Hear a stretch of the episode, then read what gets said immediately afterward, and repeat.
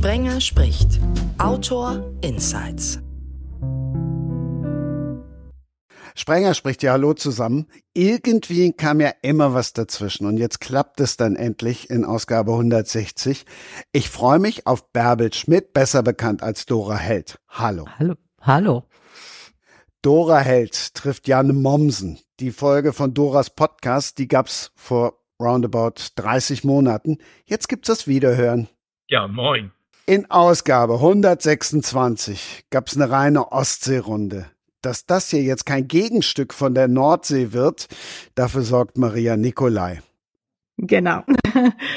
Ich bringe ein bisschen Süddeutschland-Feeling. Du bist ja von beidem weit weg, trotzdem stellt sich natürlich gerade auch dem Rheinländer die klassische Frage, Ostsee oder Nordsee? Ah, beides. Wer ist denn Ostsee? Also ich bin an der Ostsee geboren und aufgewachsen. Deswegen habe ich da so ein Heimatgefühl immer, aber ich finde die Nordsee schon noch spannender, wenn ich ehrlich bin.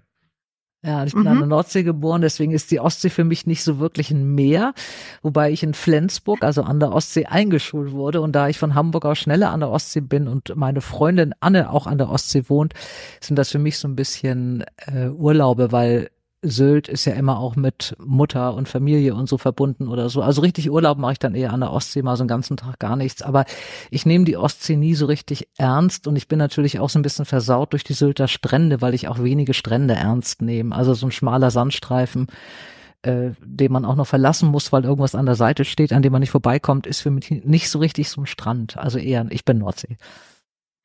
Ja, also bei mir ist es natürlich so, ähm, ich habe hier eigentlich nur Seen ähm, und ähm, liebe aber den Norden sehr und war an beiden ähm, Seen in Norden schon Nordsee und Ostsee und liebe beide wirklich auf ihre Art. Ist aber vielleicht auch dann der Blick von außen, der dann jetzt nicht durch Geburt oder so vorgegeben ist.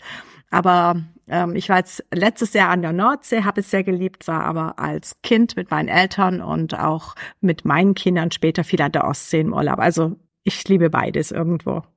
Kennt ihr den Bodensee? Also wenn ich jetzt einfach mal so ja, fragen darf.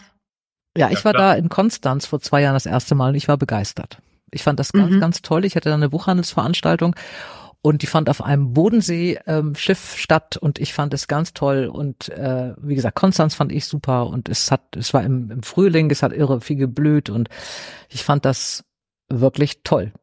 Mochte ich sehr, den Bodensee. Ja, ich war da auch natürlich baden, auch in Konstanz und auch äh, bin da viel rumgefahren, finde ich traumhaft schön.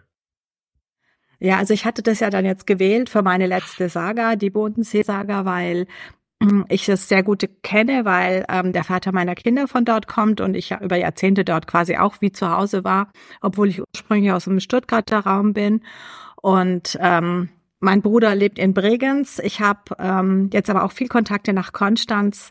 Ähm, und ich liebe diese beiden Pole, kann man ja beinahe sagen. Ähm, ähm, Bregenz am Eintritt des Rheins und Konstanz wieder am Austritt des Rheins, der dann am Ende ja wieder in die Nordsee fließt. Also damit haben wir uns ja auch wunderbar verbunden.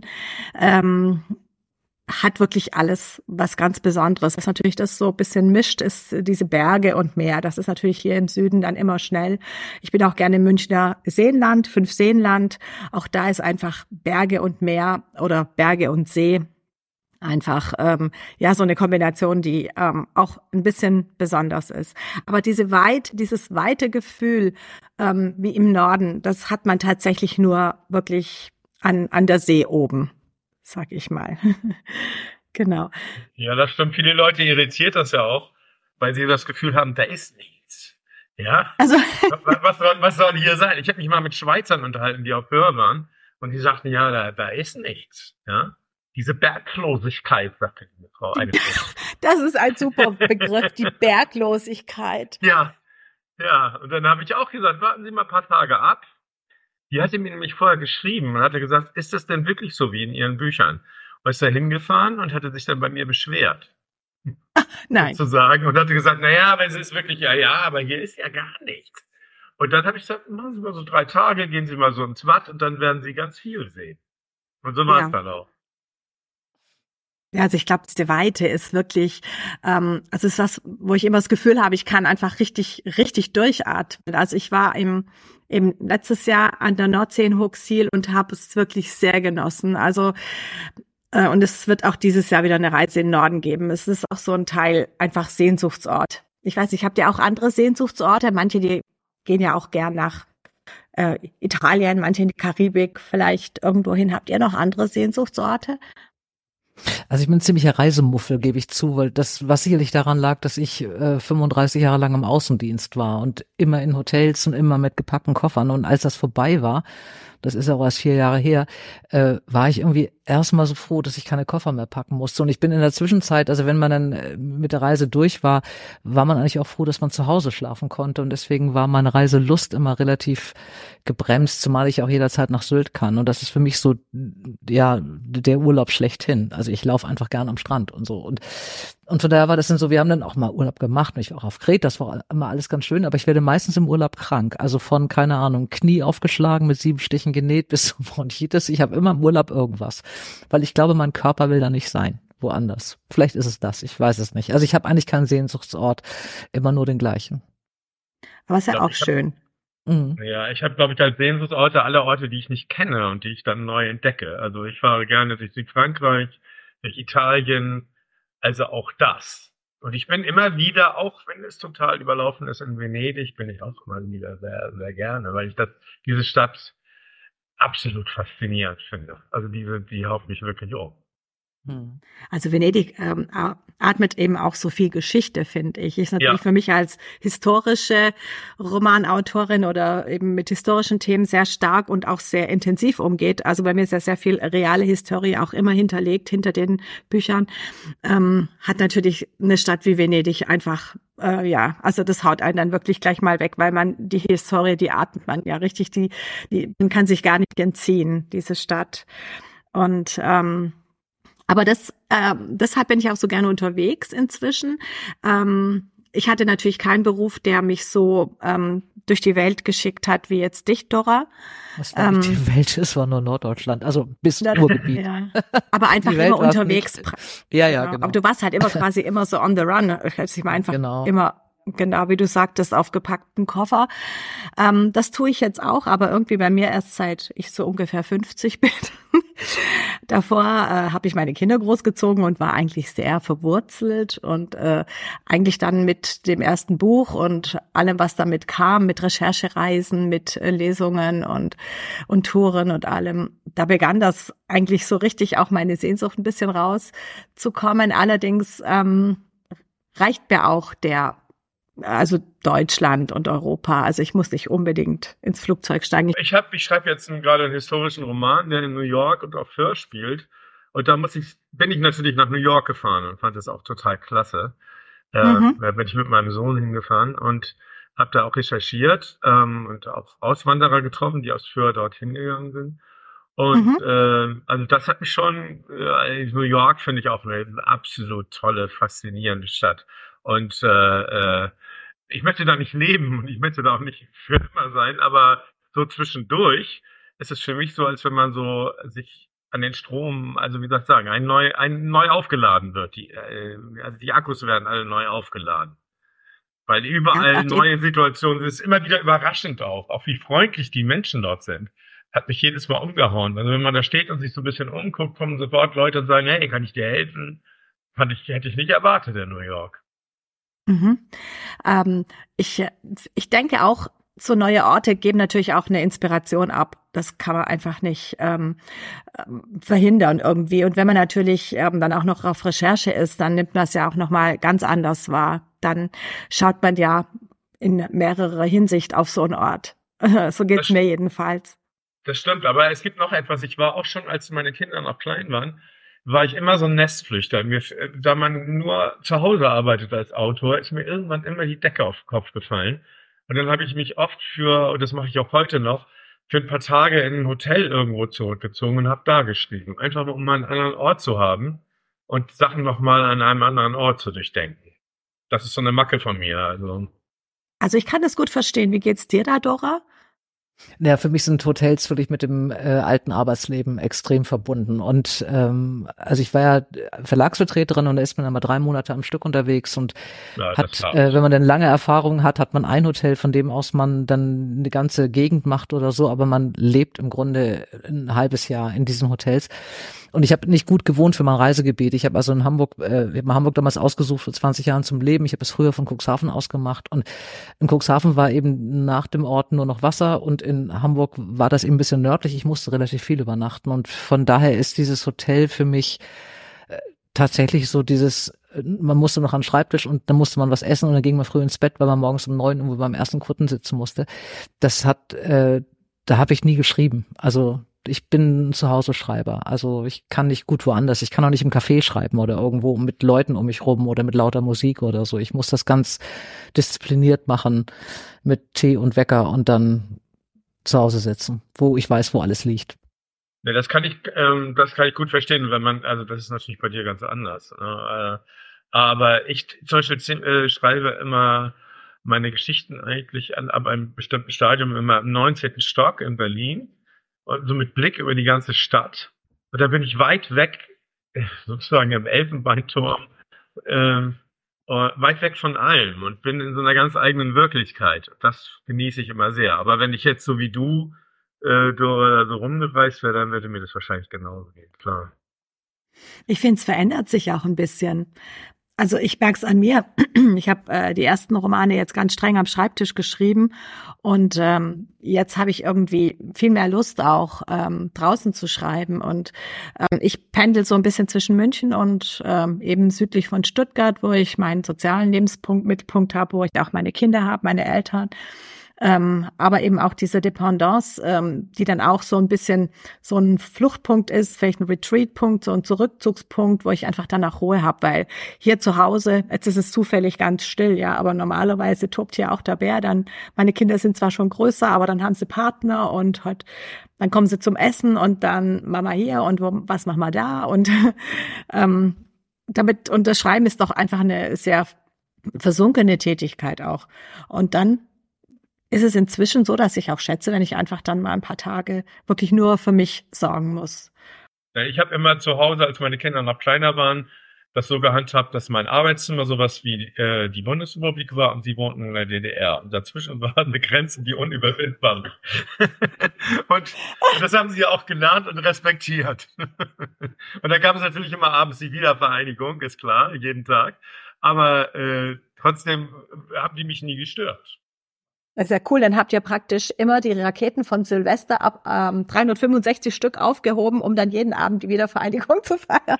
So, sozusagen, sozusagen, natürlich, wenn irgendwas Wichtiges war, und ich habe sie auch morgen zur Schule gebracht und so, aber wenn was Wichtiges war, konnten sie natürlich zu mir rein. Aber in der Regel wussten sie, wenn ich schreibe, ist, bin ich weg. Mhm. Ja, das ist natürlich vielleicht auch so. Ähm, ich habe natürlich auch noch den Haushalt an der Backe, in Anführungszeichen, wenn man es so nimmt. Also dazwischen wird eben Wäsche gewaschen und eingekauft. Ich meine, inzwischen sind die Kinder größer und mein Sohn lebt mit seiner Freundin. Aber ähm, es ist äh, natürlich schon einfach viel Umtrieb bei mir jetzt. Ähm, und deswegen ist für mich jetzt so ein Hotel, wo praktisch natürlich schon äh, was los ist oder auch ein Café, ist für mich aber trotzdem, dass ich mich versenken kann, weil eben keiner mich direkt anspricht oder ja, aber es ist natürlich auch wahrscheinlich, wie man es treibt. Und ja. ähm, ich kann Dora auch gut verstehen, wenn man, ähm, ich denke gerade als Verlagsvertreterin, ja auch extrem viel Ansprache hatte den ganzen Tag. Also man muss ja im Vertrieb das schon anstrengend, wenn man, also kann ich mir vorstellen, sicher auch schön, aber man muss sich ja immer wieder auf unterschiedliche Buchhändler einstellen und und dann hat man auch nicht sein Zuhause am Abend, sondern immer eben ein ähm, ein Hotel Mhm. Also das kann ich gut verstehen, dass du es für dich jetzt auch noch anders entdeckt hast. Ja, das war ähm, für die Zeit, aber das ist eben jetzt, ist mein Hotel, man hat ja auch dann irgendwie nicht, äh, keine Ahnung, wahnsinnig schöne Hotels überall. Ne? Also wenn man da in der Provinz reist, gibt es da eben auch keine Sachen mit Wellnessbereich oder sonst was. Da sitzt, hast du einen Stammtisch da unten und wenn du Glück hast, gibt es nach acht noch was zu essen. Und äh, und das sind so Geschichten, das ist dann tatsächlich, es gehört zum Job dazu und das stellt man auch nicht in Frage. Aber als ich aufgehört habe, war das, habe ich erst gemerkt, wie sehr mich das genervt hat. Also es war mir in der Zeit nicht so klar. Wie hast du das auch geschafft? Also sagen wir so ein Vollzeitjob, der ja wirklich richtig, ähm, also richtig intensiv ist, ähm, zu kombinieren mit äh, jetzt mit deinem Schriftsteller-Dasein. Ja, das war Disziplin und kein Privatleben. Und das mhm. eben über zehn Jahre irgendwie, das war ähm, schon schwierig. Also irgendwann war es ja auch so der Punkt, dass ich habe mich sehr schwer getrennt von dem Job und ich habe das erst mit einem verkleinerten Gebiet versucht und es hat aber nicht viel geholfen, denn beim verkleinerten Gebiet ist dabei rauszukommen, dass ich bei den Kunden, die ich dann auch hatte, einfach mir mehr Zeit genommen habe, weil ich ja nicht sofort weiter musste, was aber in der Gesamtzeit dann nichts genutzt hat. Nee, ich habe irgendwann ging es auch nicht mehr. Also, aber ich war immer so hin und her gerissen, weil ich diesen Job einfach wirklich toll fand. Und mir ist mhm. es sehr schwer gefallen, die Entscheidung zu treffen, da aufzuhören. Und das habe ich immer so geschoben, Jahr für Jahr. Und immer dachte, ach, das geht schon noch und so. Aber irgendwann ging es auch nicht mehr. Aber es war bei mir mit einem anderen Job genauso. Ich hab, äh, bin ja eigentlich Musiker von Beruf und habe noch lange als Dozent an der Schauspielschule gearbeitet, Gesangsunterricht gegeben und so weiter und so fort, solche Sachen gemacht. Und irgendwann, also bevor ich das aufgegeben habe, da kam, kam man ja auch wirklich immer unter Menschen. Ähm, und auch im Theater, äh, irgendwann musste ich aber auch sagen, jetzt entscheide dich mal, weil also alles auf einmal ging nicht. Oder eben, so wie du auch gesagt hast, Dora, zu Lasten von allen. Also sozusagen, ja, ja. dass man hm. nicht nur noch arbeitet und die Wochenenden durch und so weiter. Und äh, ja, irgendwann wird man da auch mürbe. Hm. Ja, das kann ich gut, das kann ich wirklich äh, gut verstehen. Ich habe auch 2019 dann den Brot-Nebenjob aufgegeben, ähm, weil ich es auch nicht äh, mehr konnte. Ähm, ich meine, ihr seid ja schon deutlich länger, denke ich, so erfolgreich unterwegs als ich. Also ich weiß nicht, Dora, wann du den ersten Spiegelbestseller hattest, das ist ja wahrscheinlich schon eine Ecke her, ne? Ja, das, ich hatte die ersten beiden Bücher waren ja so okay, aber ähm, nicht so die ganz großen Erfolge. Das ging mit dem dritten erst los und das erste Buch von mir ist erschienen 2006 und dann äh, Papa kam 2008 und dann ging das da richtig los. Äh, ich habe ja vorher beim Fernsehen gearbeitet und Drehbücher geschrieben und das war immer sehr unterschiedlich. Also das lief eine Zeit lang richtig klasse und also da habe ich einen Drehbuch nach dem anderen gestiegen und auch alles Mögliche.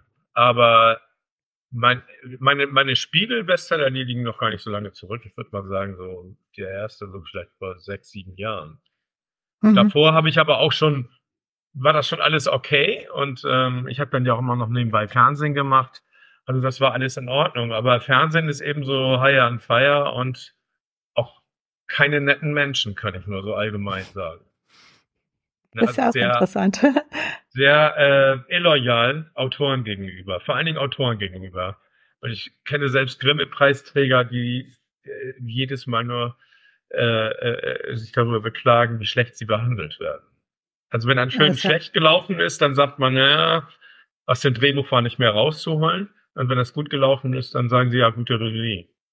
Ja, okay. Das ist natürlich. ne? Der Autor fällt immer unter den Tisch und wird gar nicht erwähnt und, äh, und alle reden rein in das Buch und wer reinredet, also wenn es dann wenigstens fachlich begründet wäre oder vom Stoff her, so wie ein Lektorat, aber da reden die Leute rein je nach Hierarchie. Der Programmdirektor mhm. sagt, nee, ich möchte die Szene anders haben. Und dann muss man sie anders schreiben, weil sonst verkauft man diesen Stoff nicht. Und mhm. das ist schon. Also da bist du sehr, sehr fremdbestimmt, oder? Ja, ja, das kann man so sagen. Also die, natürlich klar, die erste Fassung gehört einem immer selbst, aber danach äh, fallen alle darüber her und jeder äh, sagt da was zu. Bis zum Schluss, wenn man mit Stars arbeitet, natürlich, die sagen natürlich auch nochmal wieder was. Ach Gott. Und wollen das dann noch anders haben. Ne? Also das ist schon sehr anstrengend. Da wird man so eine Art Mediator zwischen ganz verschiedenen Positionen. Mhm. Und man arbeitet immer für eine Produktionsfirma und die will ja auch immer verkaufen. Und, aber die Entscheider sitzen bei den Fernsehsendern. Also das war mhm. sehr kompliziert. Hat nicht immer Spaß gemacht, hat manchmal auch Spaß gemacht, klar. Also so, ähm, aber ich finde es viel, viel schöner, Romane zu schreiben.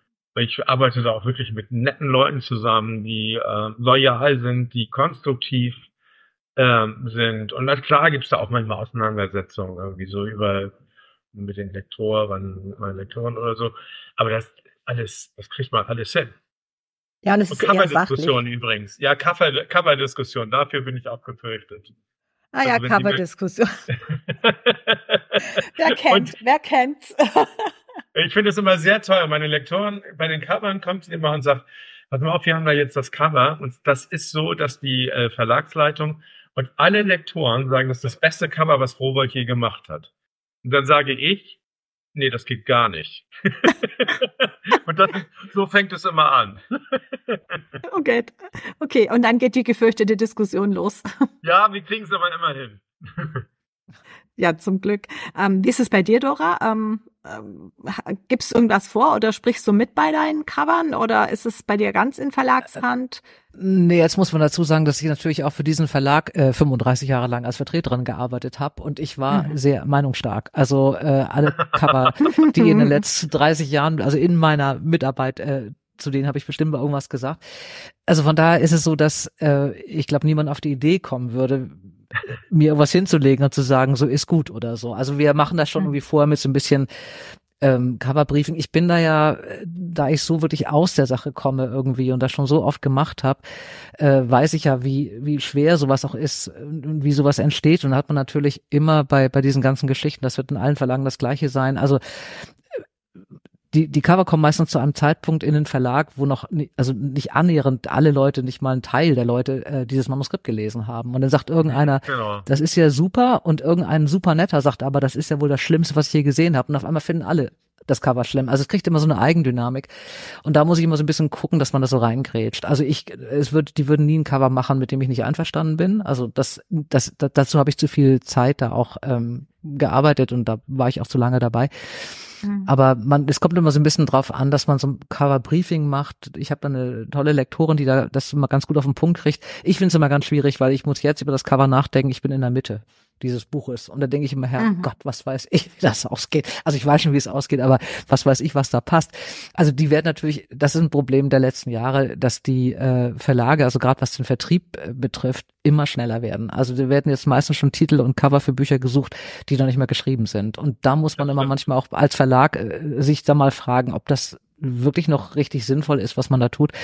Ähm, weil es geht ja immer noch um die Inhalte und um die Texte und äh, das Cover und der Titel sind dann erst in der Konsequenz da und sie überholen sich im Moment gegenseitig und der Vertrieb hat ja auch viel mehr mitzusprechen oder spricht viel mehr mit, als es früher so war. Früher wurde das Buch im Lektorat und Programm gemacht, da hat der Vertrieb das bekommen und die mussten was damit machen.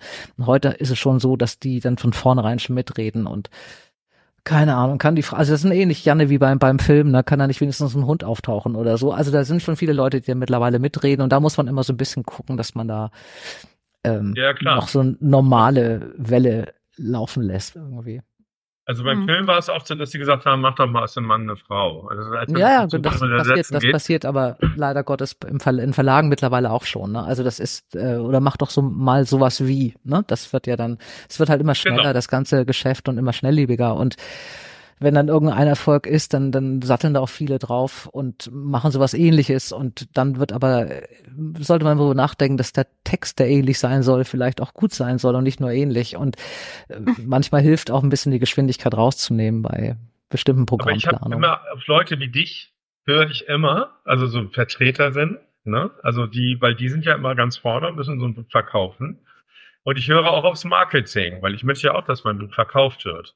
Und wenn die irgendwas sagen und auch eine gute Begründung haben, warum sie denken, so ein Buch verkauft sich mit dem und dem Cover, dann höre ich da auch genau hin, abgesehen von meinen Vorstellungen. Mhm. Ne? Also da, da rücke ich dann auch durchaus von ab, weil ich immer denke, ja, die Vertreter müssen ja auch dann wirklich los und das dem Buchhändler zeigen. Ja, und das ist, das ist sehr wichtig. Also das finde ich auch sehr interessant, Dora, dass du eben beide Seiten hast.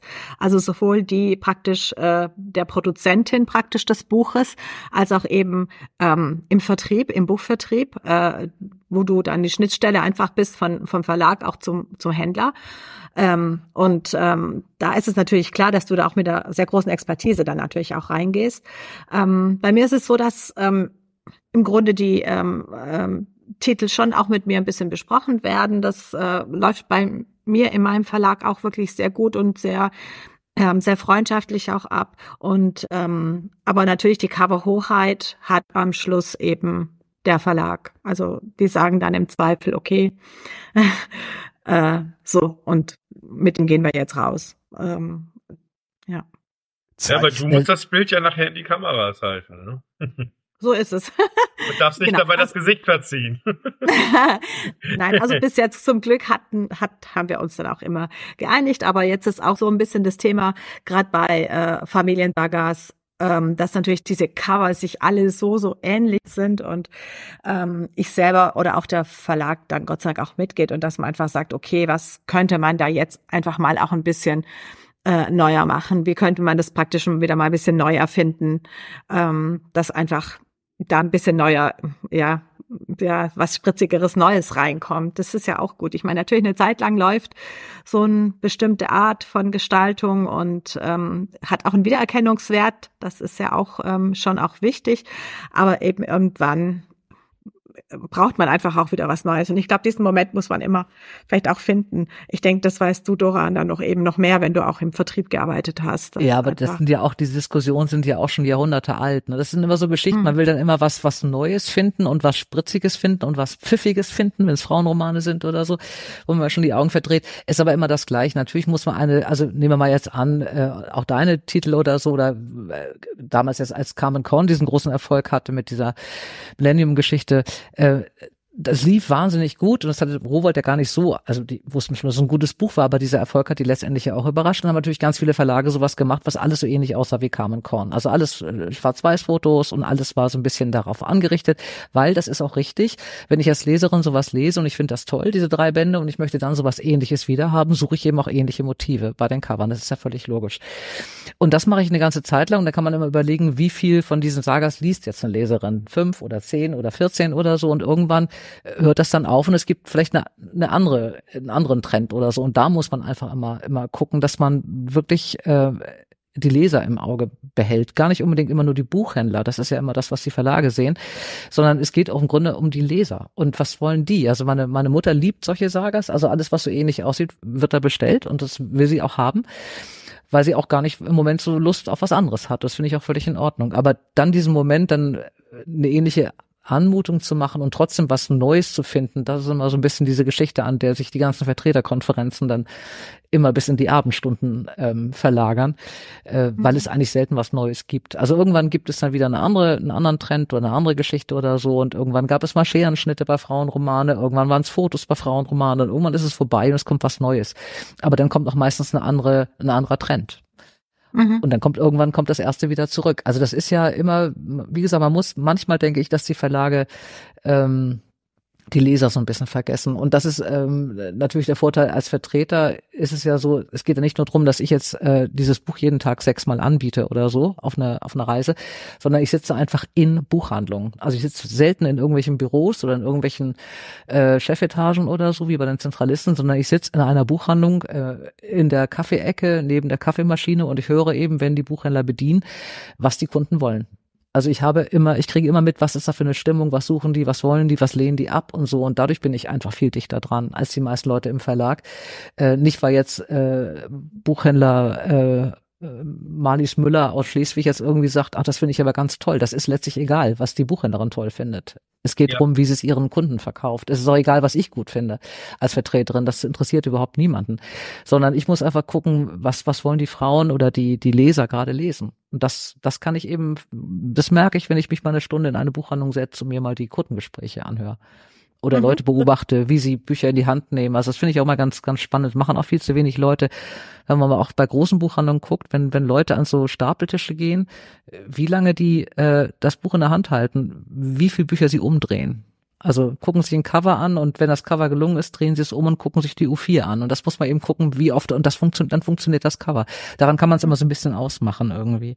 Manchmal sind es so ganz, ähm, ich glaube, man muss gar nicht manchmal so viel nachdenken oder so so hochdenken. Äh, es ist manchmal so ganz pragmatisch und einfach, wie man feststellt, ja, was passiert. Das denke ich auch in Signierstunden manchmal. Also da bin ich an den Buchhandlungen und dann guckt man natürlich auch, ähm, wie verhalten sich die, ähm, die Leserinnen und Leser, also mhm. wie, wie gehen die Kunden durch den Laden.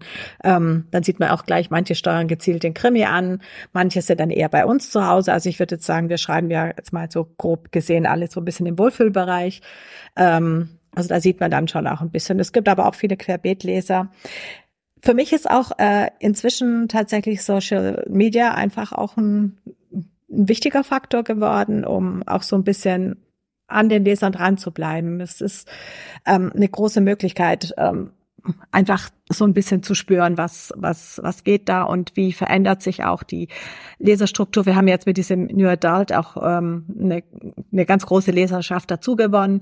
Da frage ich mich zum Beispiel auch, ähm, wenn die jetzt noch ein bisschen älter werden, ähm, welche Bücher sie dann vielleicht mögen, weil es ist ja toll, dass so viele junge Leute lesen und ja auch den Buchmarkt wirklich deutlich beleben. Also so, das finde ich ganz fantastisch ähm, auch das Buch sehr wertschätzen, zum Beispiel diese Print-Ausgaben dann mit dem Farbschnitt und allem.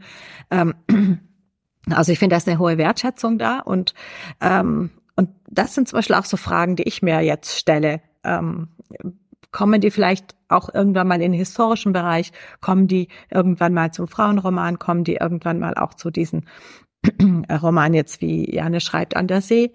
Ähm, also es ist natürlich schon, oder gehen die Krimi-Thriller oder es machen, lesen sie generell.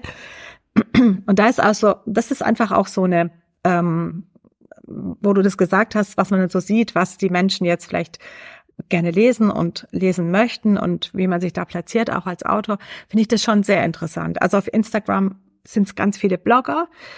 Auf Facebook gibt es auch viele Buchgruppen und ähm, TikTok bin ich, habe ich mich jetzt in dieses BookTalk auch ein bisschen eingearbeitet, ähm, habe das aber noch nicht so wirklich für mich, ähm, nutze es noch nicht wirklich für mich.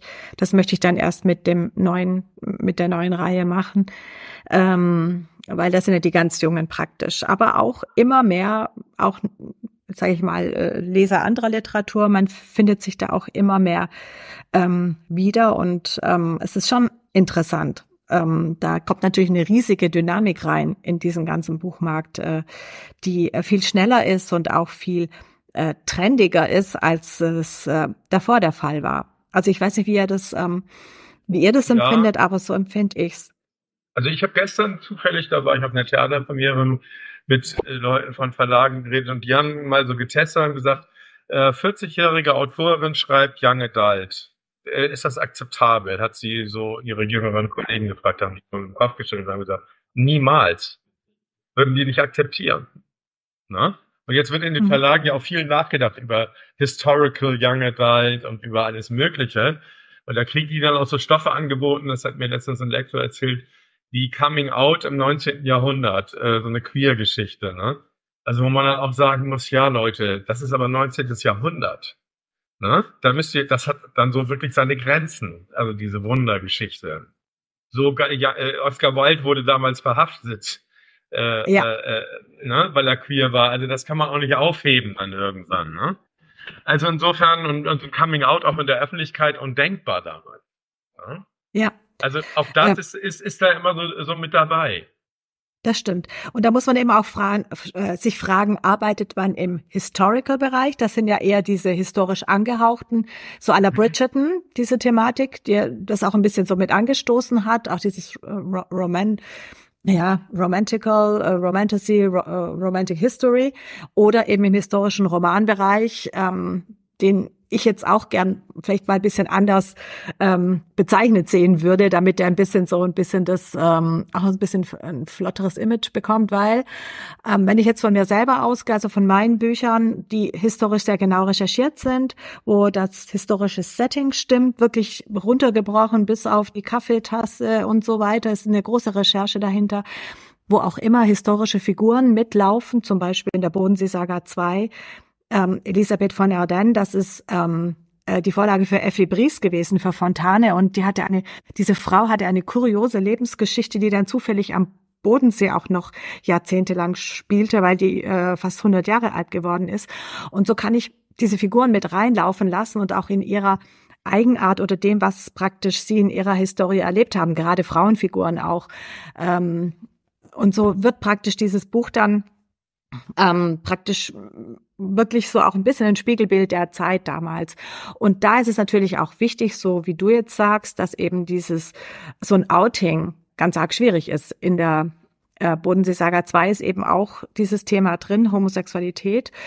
Aber eben dann eben in diesem Kontext gelassen, dass eben ein Outing nicht möglich ist, ähm, dass man aufpassen muss, weil es gefährlich wird, dass man sich dadurch erpressbar macht und so weiter und so fort. Ist natürlich dann auch manchmal ein dramaturgisches Moment, das man danach nutzen kann.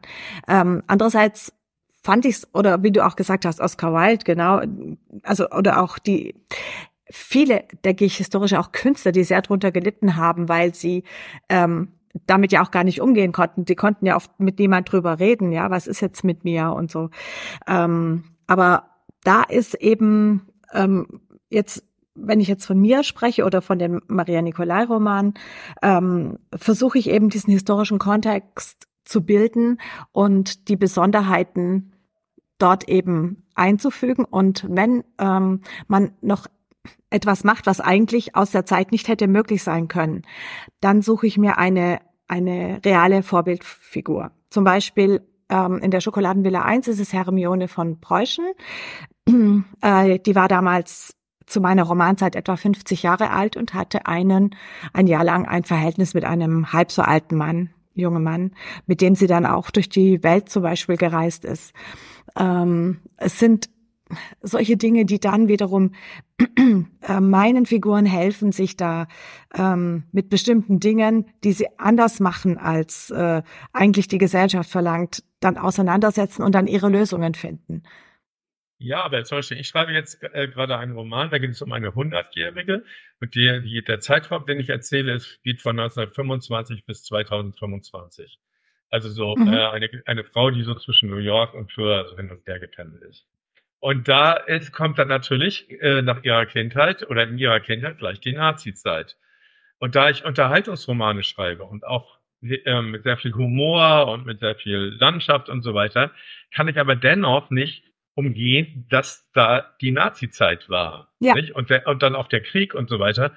Und das so hinzukriegen, also dass die, dass man dem ernsten, der ernsten Situation gerecht wird irgendwie und dann aber auch äh, trotzdem die Unterhaltung nicht absäuft, sage ich mal.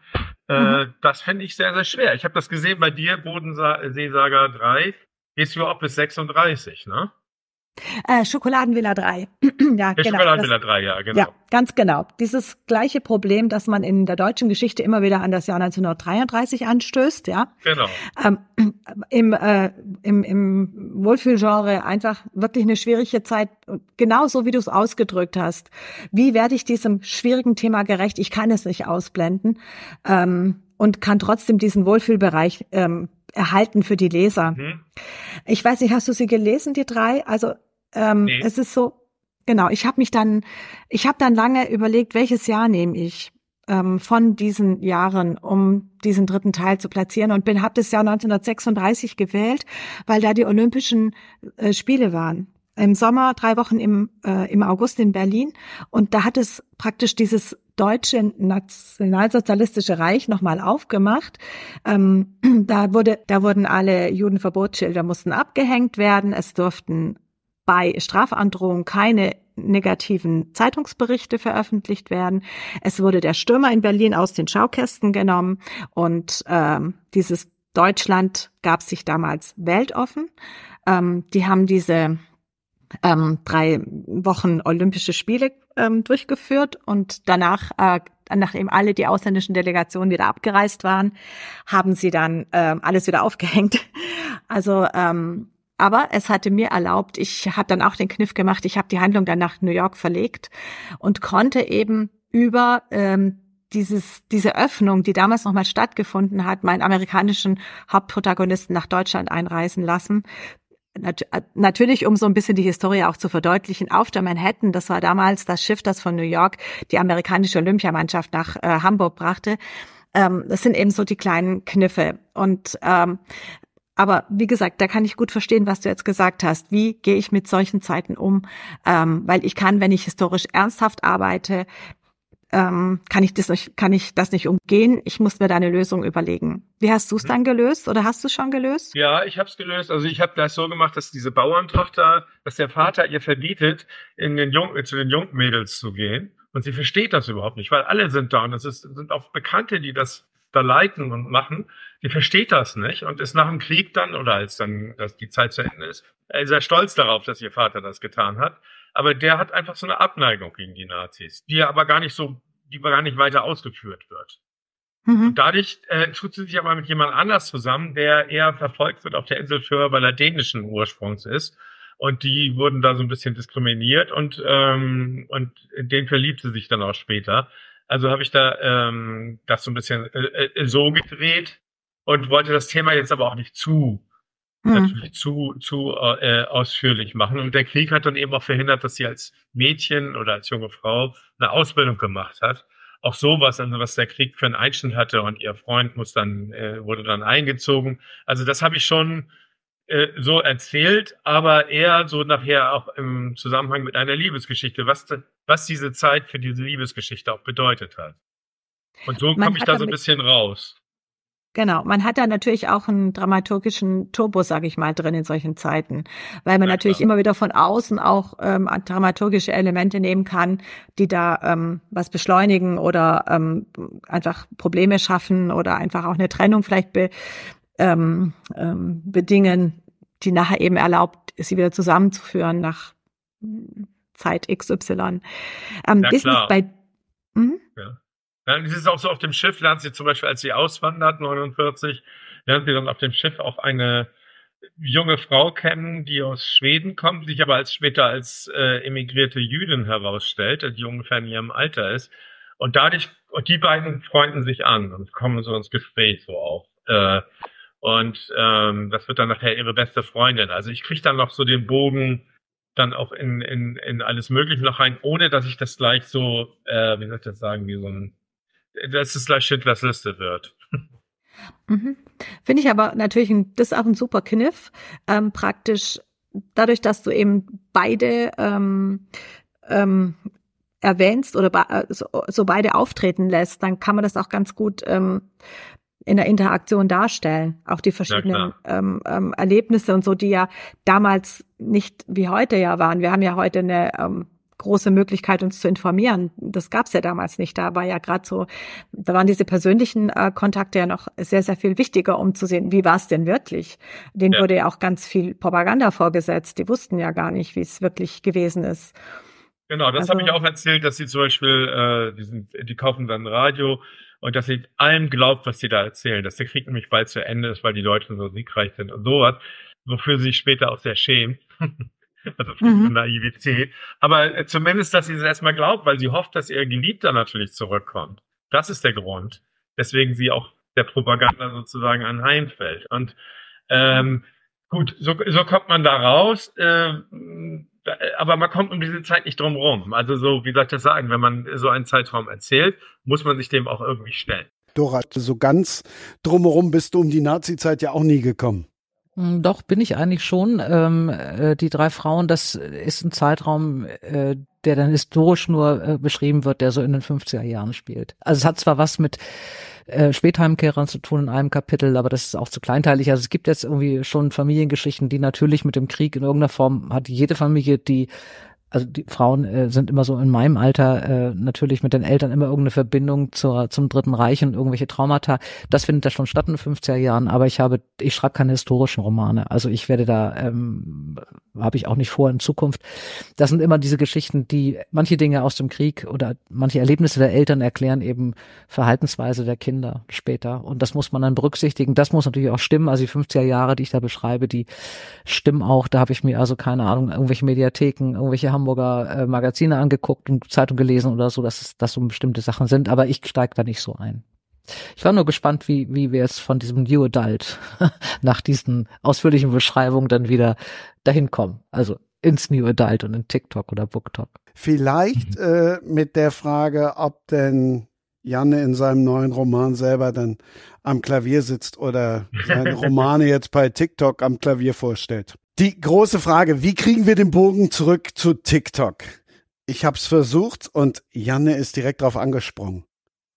Ja, also ich, ich bin, ich, wie soll ich das sagen? Mein, mein Hauptjob ist das Schreiben und das nimmt mich auch sehr äh, in Anspruch und äh, jeden Tag viele Stunden. Deswegen ist für mich Social Media immer so ein bisschen so, hm, also mache ich, aber so ein bisschen nebenbei. Und TikTok zum Beispiel, das mache ich nicht, da ist auch meine Zielgruppe gar nicht. Also die Leute, die meine Bücher lesen, jedenfalls die meisten, sind da nicht. Ich treffe mein Publikum eher äh, live auf sehr vielen Lesungen und äh, Signierstunden. Und das finde ich auch immer wieder sehr aufschlussreich. Und auch mir schreiben auch sehr viele Leute. Ja, dadurch äh, äh, kriege ich auch mal ein schönes Feedback. Ich liebe auch Lesungen, weil ich da einfach auch ein Feedback kriege. Nun geht aber auch nun keiner auf eine Lesung, äh, der den Autor doof findet, der er liest. Ne? Das ist ja auch klar. Sondern das sind ja eher die Leute, die einen mögen und dann so. Aber trotzdem gibt es ja manchmal so Vorlieben. Ich habe ja auch zum Beispiel auch schon ernstere Themen geschrieben und ich finde äh, dann das immer sehr interessant, wenn Leute sagen, nee, das fand ich nicht so gut oder fand ich besonders gut und sowas alles. Also das finde ich, also ich finde diesen direkten Kontakt zu meinen Leserinnen und Lesern und das sind ja auch sind ja sozusagen meine Arbeitgeber, meine Auftraggeber, wenn man so will. Ähm, das finde ich immer ganz toll. Freue ich mich immer riesig drauf. Also, also das macht schon, auch sehr spannend. Mhm. Ich glaube schon, dass man, äh, also ich habe das ja bei mir im Podcast jetzt mit einigen jungen Autoren auch gesprochen. Ich mache hier auch beim oder habe auch bei der Haberfront diesen Debütantensalon mit moderiert. Äh, ich glaube, dass man als junger Autor ähm, in der Literatur heute das braucht tatsächlich Social ja. Media. Ähm, mhm. Ich mache es auch nicht. Das hat bei mir einfach was damit zu tun, dass ich ähm, es nicht gut finde, finde, wenn man sowas macht und dann aber keine Antworten schreibt. Ich habe keine Lust, den ganzen Tag irgendwelche Antworten zu schreiben äh, an, an Leser, die oder Leserinnen, die es aber ernst meinen und mir eine Frage stellen. Also ich bin da nicht so ähm, aufgestellt. Also ich habe da keine, keine Lust. Das ist eigentlich mehr Lustzeit hätte man wahrscheinlich. Aber ich glaube schon, dass es äh, Leute brauchen. Es gibt äh, Autorenkollegen, nur um mal eine zu nennen, Isabel Bogdan, die ich da super finde, was die da ähm, bei, bei FaceTime macht und, und bei Twitter und wie sie da ohne privat da irgendwas jetzt so zu verraten über sich, aber wie sie auch die, die Leser so auf dem Laufenden hält, das ist schon alles ganz toll. Ich glaube auch, dass man es braucht. Ich glaube auch, dass diese New Adult Geschichte, dieser Riesenerfolg, ob das, das Romance sind oder es kommt irgendwie Romance Mystery oder so und das ist diese ganze Book Talk Geschichte, die äh, was was was du sagtest gerade eben Maria diese Affinität auch zu dem haptischen oder so äh, diese Buchschnittgeschichten werden bei eBay zum Teil für 400 500 Euro vertickt hinterher. Also es ist nicht so mhm. dass sie wirklich nur das Buch machen sondern manchmal glaube ich auch dass diese äh, Buchschnitte so ein bisschen auch das haben wie die neue Handtasche oder so. Man will ein bestimmtes Ding besitzen einfach. Das ist so eine haben wollen Geschichte. Das machen die auch alle ganz geschickt. Und äh, ja, ich glaube, dass ein, ein Teil von den Leuten auch hinterher weiterliest, von diesen jungen Leuten. Aber ich glaube, äh, es wird nur ein Teil sein. Das hat irgendwie jetzt auch für so, so, so einen Sturm. Man sitzt dann da und wenn man jetzt die BookTalk-Leute anguckt, da sitzen dann zwei Leute und weinen, weil sie irgendein Buch lesen. Also es ist auch inhaltlich jetzt nicht so richtig ähm, unterfüttert bei vielen Dingen. Ich finde es toll, dass es äh, junge Leute gibt. Es sind dann meistens Frauen, die da lesen und dass sie da einsteigen. Und ich glaube auch, dass man das als, als junger Mensch machen muss äh, und dass diese ganze Social Media bei gerade bei jungen Autoren ähm, so ist, als würde man uns Alte mal irgendwann für wegsperren für drei Wochen und dass wir keine Freunde sehen dürfen. Das gehört ganz anders zum Leben dazu, als es in meiner Jugend dazu gehört hat oder so. Deswegen finde ich es wichtig. Ich selber mache es nicht. Ich glaube auch, meine Zielgruppe ist da nicht unbedingt vertreten und dann hängt es einfach auch damit ab, ob man da selber Lust hat. Und für mich, das ist aber jetzt eine ganz subjektive Geschichte, ich fand das immer toll, als ich äh, in dieser Branche anfing. Ich habe nach dem Abitur auch gleich im Buchhandel gelernt ich, für mich war das immer so, dass Autoren äh, auch so ein bisschen was Geheimnisvolles haben mussten. Und das haben die natürlich nicht mehr, mhm. wenn ich äh, Bilder sehe äh, von irgendeinem Essen, was sie gerade hatten oder so. Das ist, also ich würde das nicht wissen wollen von vielen. Ich will auch über viele Autoren nicht viel wissen, ich ganz privat nicht. Und da glaube ich auch, dass ich da nicht so spannend bin, dass da irgendwelche Leute wirklich wissen wollen, ob ich jetzt mit einem Bleistift schreibe, mit einem Kugelschreiber, also oder was ich, was mein Lieblingsessen ist. Das finde ich ist einfach so in dieser kurzlebigen Zeit wäre mir das zu viel. Hm. Aber ich kann verstehen, Wobei, dass das also viele machen und da auch folgen. Ja, also ich äh, würde es jetzt nicht so sagen, dass es niemanden interessiert, aber es ist natürlich auch wirklich eine Entscheidung, die man als Autor treffen muss. Ähm, wie weit du sagtest gerade, da hat jemand einen guten Weg gefunden, quasi sich selber nicht völlig zu entblößen und trotzdem präsent zu sein. Ich glaube, das ist so ein bisschen das Geheimnis. Ähm, bei mir hat es schon früh angefangen, weil auf Facebook gibt's ganz viele Gruppen, ähm, auch historische Romane-Gruppen, Gruppen und so diese Dinge. Und es ist schon einfach gut, um, damit der Name auch präsent ist und so, sich da auch immer wieder einzuklinken und ähm, mir selber macht es auch ein bisschen Spaß, das muss ich sagen. Also schon, ähm, sonst würde ich es nicht machen. Ich finde auch Instagram eine sehr schöne Plattform, auch gerade mit den mit den Bloggerinnen und äh, Buchbloggern. Ähm, zum Beispiel zum letzten Buch ähm, habe ich da mal diese, diese, ähm, dass man so, einen, so eine Buchreise, also, also eine Reise macht, dass praktisch viele Blogger eben ähm, in zehn Tagen was zum Buch sagen, was posten. Die einen haben Rezept nachgebacken. Wir waren in München unterwegs. Der dritte Teil der Bodensee-Saga spielte hauptsächlich in München.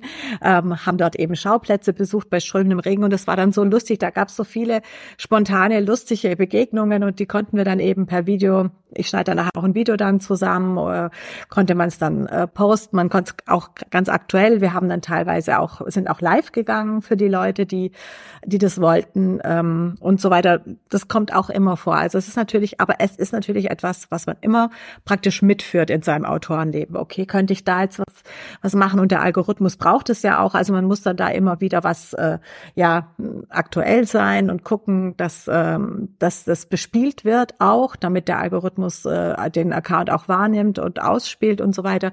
Es ist schon anstrengend. Es ist ein, für mich schon ein großer Teil auch dieses Autorendaseins. Vielleicht kam es auch zufällig, dass ähm, natürlich meine Tochter auch in dem Alter war mit Instagram und so, äh, dass ich natürlich automatisch damit ähm, reingerutscht bin, mehr oder weniger, ähm, und dann gemerkt habe, aber dass es im Buchbereich einen großen Bedarf gibt, auch an an den Lesern sich ähm, sich auszudrücken, Rückmeldung zu geben, das was du Janne auch äh, gesagt hattest, was du in den Lesungen erlebst, was ich auch erlebe, weil ich auch relativ viel unterwegs bin dann mit den Lesungen, was du, Dora, wahrscheinlich dann auch in den, wenn du moderierst und so weiter, hast du ja nochmal einen ganz anderen Zugang auch ähm, zu der Leserschaft ähm, oder auch Kriegst du vielleicht auch direkte Rückmeldungen über die Homepage bei dir? Ich weiß es nicht. Nee, also tatsächlich, also ich weiß auch gar nicht, ich glaube, man muss da anfangen. Ich glaube, wenn man sich selber anfängt, ich bekomme, was weiß ich mal, Autogrammpost oder sowas, hält sich jetzt auch in Grenzen. Ich habe natürlich auf Lesungen, ich mache ja auch relativ viele Lesungen, äh, mhm. äh, da habe ich ja den, den Kontakt und so. Und das finde ich auch toll. Aber ähm, das ist, ja, wie gesagt, du sagst, es macht einem Spaß und was du gerade eben gesagt hast, es gehört eben dazu und man muss auch ständig dran denken. Man, also ähm, Takan Bakshi hat das mal gesagt, er, er sieht keinen Sonnenaufgang Sonnenuntergang, er sieht keinen Bus abfahren, er hat keinen Zahnarztbesuch, ohne dran zu denken, wie er das auf Instagram verwertet. Ja, und ich genau. glaube, so, da hat er auch völlig recht, ne? Der ist ja auch wahnsinnig erfolgreich mit keine Ahnung wie viel Followern, aber ich kann so nicht denken, ich will so auch nicht denken. Also und das ist, glaube ich, der Punkt. Ähm, man muss das mögen, man muss auch irgendwie so ein so ein so ein Spaß dran haben, sich in so einer Rolle da in so einer Rolle zu finden und und das auch zu machen, dass auch alles so reinpasst oder so. Mir wäre es einfach zu zeitaufwendig und zu anstrengend. Ich bin auch gerne privat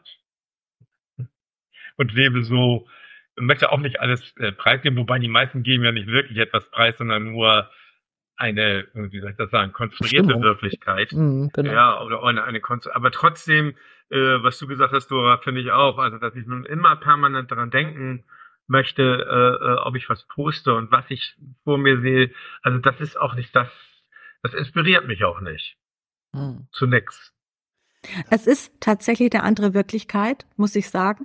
Äh, ähm, wenn man natürlich ähm, das Leben so in Posts natürlich ein bisschen sieht. Jetzt ist es durch dadurch, dass ich durch die Kinder, also vor allem durch meine Tochter, mein Sohn benutzt es nicht, der ist ähm, 24 jetzt, meine Tochter ist jetzt 20, ähm, aber dadurch, dass sie ähm, das angefangen hat, sie hat auch schon, äh, als ich sehr jung war, hat sie angefangen, solche Schminktutorials zu drehen, aber ganz, also ganz ab, also richtig kreative. Ähm, inzwischen ähm, arbeitet sie im Rettungsdienst und äh, ist nicht mehr auf TikTok. aber ähm, es ist, äh, trotz allem habe ich gesehen, was da was da geht. Dann eine Zeit lang hat sie dann auch also Kochrezepte oder Backrezepte hat sie dann zusammengeschnitten und ich fand es damals ganz faszinierend, was sie da gemacht hat.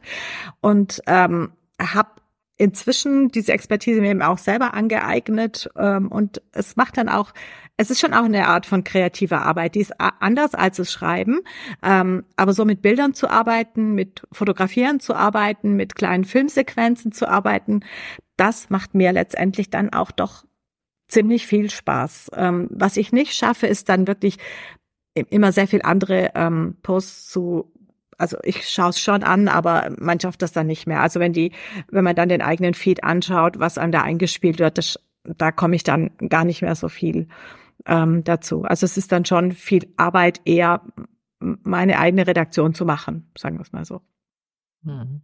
Das hat ja auch ein bisschen was damit zu tun, dass man Bekanntheitsgrad haben möchte und das halt ihr natürlich eigentlich ja außen vor. Also es geht ja eher so um die, die eben noch keiner kennt oder die nur einen kleinen Bekanntheitsgrad haben und die dann auch nicht, wie ich jetzt zum Beispiel auch nicht, das riesen Marketingbudget im Hintergrund haben, das müsst ihr auch noch selber bezahlen, äh, die dann so auch eine Chance haben, um auf sich selber aufmerksam zu machen.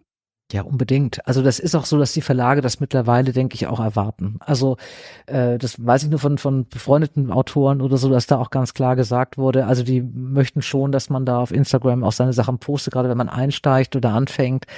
Ähm, Natürlich ist es da in, in, in diesen, bei den jungen Autoren so ab 25 oder so, das ist für die, also das Leben ist das, das gehört einfach dazu. Das ist nicht, äh, mir hat mal Autorin gesagt, das wäre, wenn, wenn man ihr so mit 17 oder 18 Instagram weggenommen hätte, das wäre so, wie wenn man mir mit 16 oder 17 vier Wochen Stubenarrest gegeben hätte. Also das ist wirklich eine Geschichte des, des Teilnehmens am, am Leben. Und das ist im Literaturbereich natürlich ein ganz großer. Ähm, also Janne und ich, wir alten Frauen. Ich habe immer, ich habe damals nur zur Erklärung, als ich Janne Mommsen das erste Mal sah, ja. dieses Buch war so abgekupfert von mir, habe ich gedacht, Janne Mommsen ja, ist eine Frau. Weiß, da war ich jahrelang sicher, wir, wir haben drüber gesprochen, Janne, ja. äh, ich war mir jahrelang sicher, Janne Mommsen ist eine Frau und irgendwann haben wir uns mal kennengelernt und da steht er, der eben nur wirklich keine Frau ist, vor Jahren, Janne, wie lange ist das her? Keine Ahnung, ich glaube auch schon 15 und hast dich also vorgestellt. Ich war so beleidigt. Du, du, hast mich bei unserem ersten Zusammentreffen, hast du gleich gesagt, du hast alles von mir, also das Cover, also das alles geklaut von mir, so, ne? Das ja, war ja halt, auch. Weiß, weiß ich, ja, aber das, das habe ich nicht gemacht. Das hat mein Verlag gemacht. Ich habe gesagt, ja, okay, wenn ihr was meint. Wir haben uns kennengelernt, weil du dich für dieses für dieses Cover entschuldigt hast bei mir und ich habe gesagt, das ist geschenkt. Genau, die weibliche Am besten Dora. Mal wird daraus eine Freundschaft. Der männliche Dora Held. Ja, ja, wir wollten uns ja immer mal treffen. Wir wohnen, Stimmt, haben wir dann irgendwann festgestellt, Held. gar nicht so weit auseinander hier. Sind, ja. äh, keine Ahnung, zehn Minuten zu Fuß, aber wir schaffen es irgendwie ja. nicht im Moment. Genau. Äh, steht noch, Janne. Ja, von mir äh, auch. Ich will dann auch dazu kommen. Du warst jetzt ja nicht gefragt. Hö. Du bist auch zu weit weg. Natürlich, ja, genau. wenn du hier in Hamburg bist, jederzeit. Aber mhm. wir sind hier wirklich in Hamburg um die Ecke miteinander. Ja. Soweit zum also, Thema, wir wollen ja hier nichts Privates bekannt geben. Ne? Äh, darum äh, übrigens, aber diese schöne Geschichte da jetzt mit dem mit dem Abkupfern und so weiter, das habe ich natürlich auch bei Dora trifft gehört. Ich fand das auch sehr lustig, aber ihr habt euch jetzt vertragen. War nie zerstritten. Äh, das wurde ja, da konnte Janne ja nichts dafür. Das hat man ja, man hat ihn ja da im Grunde zugezwungen oder man hat äh, das alles so gemacht. Er war auch nicht der Einzige. Aber äh, nee, nee, wir waren, wir waren ganz fein miteinander. Ja. Ja, und man muss aber auch sagen, als mein erstes Buch erschien, da war bei äh, in einer großen Buchhandlung in Hamburg, sag ich mal, eine ganze Regalwand nur mit dem Buch von Dora Held. Ja? So, das, äh, ich glaube, Tante Inge haut ab oder irgendwie so. Und da habe ich gedacht, so, das möchte ich auch mal haben. Dann bin ich zu meinem Verlag hin und gesagt, wieso kriege ich so eine Regalwand? Ich brauche das. Da habe ich noch, war ich ganz am Anfang. Und die haben gesagt, nee, das, das machen wir nicht, das können wir auch nicht bezahlen. Da sage ich, ja, die, die TV kann das ja auch. Ich weiß nicht, da habe ich so gedacht, da möchte ich mal hinkommen. Diese Regalwand haben. Kannst du auch nichts für, Dora. Das haut hin. Und es gibt übrigens ein, äh, ein ganz wunderbares Buch. Ähm, Thomas Glawinitsch, das bin ja ich, heißt das. Und das war eines meiner Lieblingsbücher. Der ist ein Autor, äh, relativ erfolglos, der immer versucht, den großen Wurf zu landen. Und der aber, seine Mutter ist mit der Mutter von Daniel Kehlmann befreundet. Also in diesem Buch selber. Und immer wenn, wenn seine Mutter kommt, um die Kinder von diesem Autoren äh, zu hüten, weil er wieder schreiben muss, weil er wieder eine Schreibblockade hat, sagt sie immer beim Rausgehen, Mensch, schreib doch mal einfach so ein richtig gutes Buch wie der Daniel. Schreib doch mal einfach ein richtig gutes Buch. So. Mochte ich sehr. Das finde ich eine gute Idee. Letztlich habt ihr ja oder Dora dann halt vor allen Dingen auch du einen riesen Trend damit gesetzt. Also wenn wir jetzt einfach nur mal Fernsehen, haben wir auch schon drüber gesprochen, wenn wir einfach nur mal montags abends ZDF anmachen, da sind wir ganz schnell an der Nordsee, an der Ostsee und eben auf Sylt. Ja, das gab's aber vorher auch schon. Also ich war nun weiß Gott nicht die erste. Also ich glaube, äh, was was neu war mit Urlaub mit Papa, dass es keine alten Heldinnen gab in der Unterhaltung. Also es war tatsächlich immer so, dass in der Unterhaltungsliteratur für Frauen war es immer so, ob das jetzt Kürti war oder Lind war oder so, es gab immer eine Mitte 20-jährige Frau, die war gerade verlassen, dann hatte die Liebeskummer, einen schwulen Freund und irgendwann hat sie den Mann fürs Leben gefunden und dann war das Buch zu Ende. Und äh, das war damals diese, diese Überlegung, die ich ja hatte. Ich wollte mal was schreiben, weil es ist, immer, ist vielleicht auch einfacher, wenn man aus der Branche kommt. Es gab einfach nichts, äh, dass eine Heldin mal Mitte 40 ist, die ihren Vater mitnehmen muss in Urlaub. So, und das, und das auch noch irgendwie unterhaltsam. Und das gab es nicht so in der Zeit. Und da, damit fing es vielleicht an auf Sylt. Es, es, das erste Buch spielt gar nicht auf Sylt, Urlaub mit Papa spielt auf Norderney. Ähm, das lag einfach dran, dass, dass äh, ich ja Sylt kenne und Norderney ganz gut kannte, weil das mein, äh, einer meiner Lieblingskunden waren, die ich da besucht habe und ich war zweimal im Jahr da und das war so ein bisschen Ersatzinsel für, für Sylt damals, wenn ich mal selber Urlaub machen wollte. Ähm, und weil ich auch recherchefaul bin und mich da auskannte, das war einfach so, dass ich das, dass das kannte. Also das, hat, wenn ich jetzt keine Ahnung in Erkenschwick geboren wäre, hätte mein erster Roman vielleicht auch in Erkenschwick gespielt und ich hätte da einen Trend gesetzt. Das kann durchaus sein. Ja, bei mir war es auch Zufall. Ich habe, ich habe, äh, wollte ein Buch schreiben, weiß nicht, das, was in so einer Landschaft. Ich bin, ich bin in Kiel aufgewachsen und bin dann in, die, in meine Traumlandschaft gezogen, habe da Zivildienst gemacht. Das war Nordfriesland. Ich bin da hingezogen, weil ich die Landschaft traumschön fand.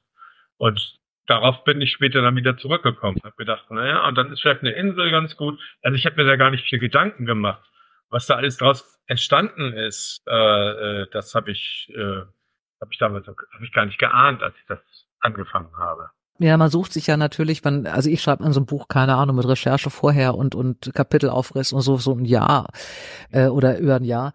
Äh, man will natürlich dann auch im Kopf an einem schönen Ort sein. Genau. Wenn man sich da rein zoomt irgendwie in die Geschichte und deswegen ist eben, waren zwei, drei auf Norderney und ein paar auf Sylt. Aber Sylt ist bei mir einfach wirklich eine Recherchefaulheit und da ich da zwei Krimis geschrieben hatte, hatte ich keine Lust, auch noch die, die Gegend zu recherchieren, wenn ich schon die Leiche recherchieren muss. Und da habe ich gesagt, nehme ich Sylt, da kenne ich es einfach alles. Aber die Frauen äh, spielten ja irgendwie in der Nähe, also fiktiv in der Nähe von Hamburg.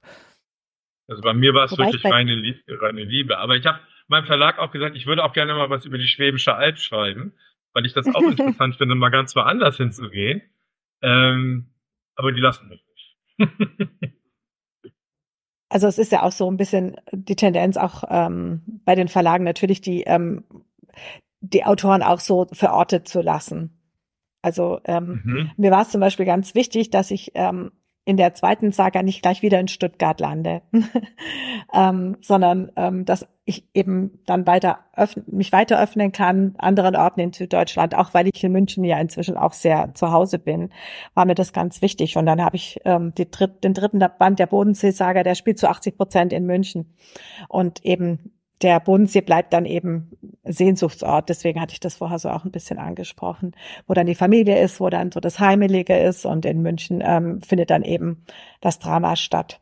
Ähm, bei mir war natürlich da die Liebe zur Schokolade war natürlich so ein bisschen den, der, der Ausschlag ja. äh, für die Schokoladenvilla. Ähm, aber auch die Tatsache zum Beispiel, dass Stuttgart im, um 1900 ein Zentrum der Schokoladenherstellung war, ähm, ähm, bekannte Firmen, die es heute noch gibt, zum Beispiel Moser Roth, äh, ist ursprünglich sind es zwei Stuttgarter Zuckerbäcker gewesen, die sich zusammengeschlossen haben, oder ähm, auch die SZ-Schnitten.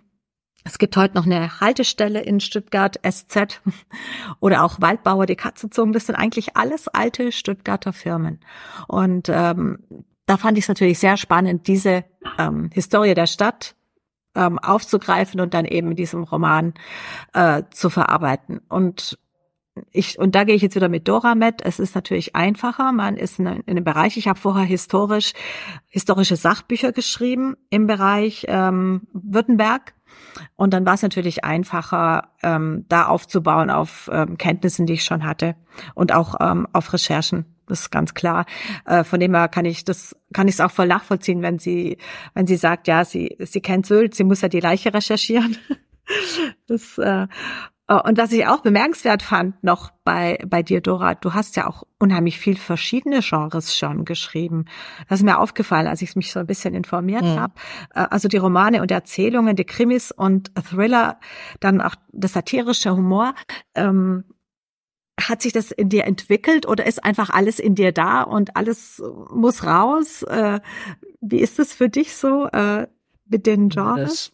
Das, das, also es fing, äh, weiß ich gar nicht genau, dieses An, der Anfang, das waren eben so zwei so Beziehungsgeschichten, es ging ja irgendwie, das war gar nicht meine Idee, sondern ich hatte einfach Langeweile in der reisefreien Zeit und habe früher in der Buchhandlung gearbeitet, dann zog ich nach Hamburg, die Buchhandlung war zu weit weg und ich saß hier rum und hab, mir hat es nicht gereicht, nur Manuskripte zu lesen von den Sachen, die ich dann in drei Monaten wieder verkaufen muss.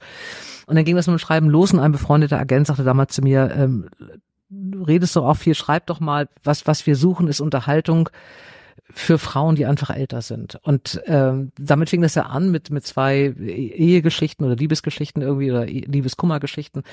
Und dann kam Urlaub mit Papa und dann war es einfach so, dass äh, ich habe dann mal zwei, Tante Inge haut ab und kein Wort zu Papa nacheinander geschrieben und da habe ich mich selber ertappt beim Schreiben, dass ich dachte, ich schreibe hier selbst von mir ab. Das ist derselbe Scheiß.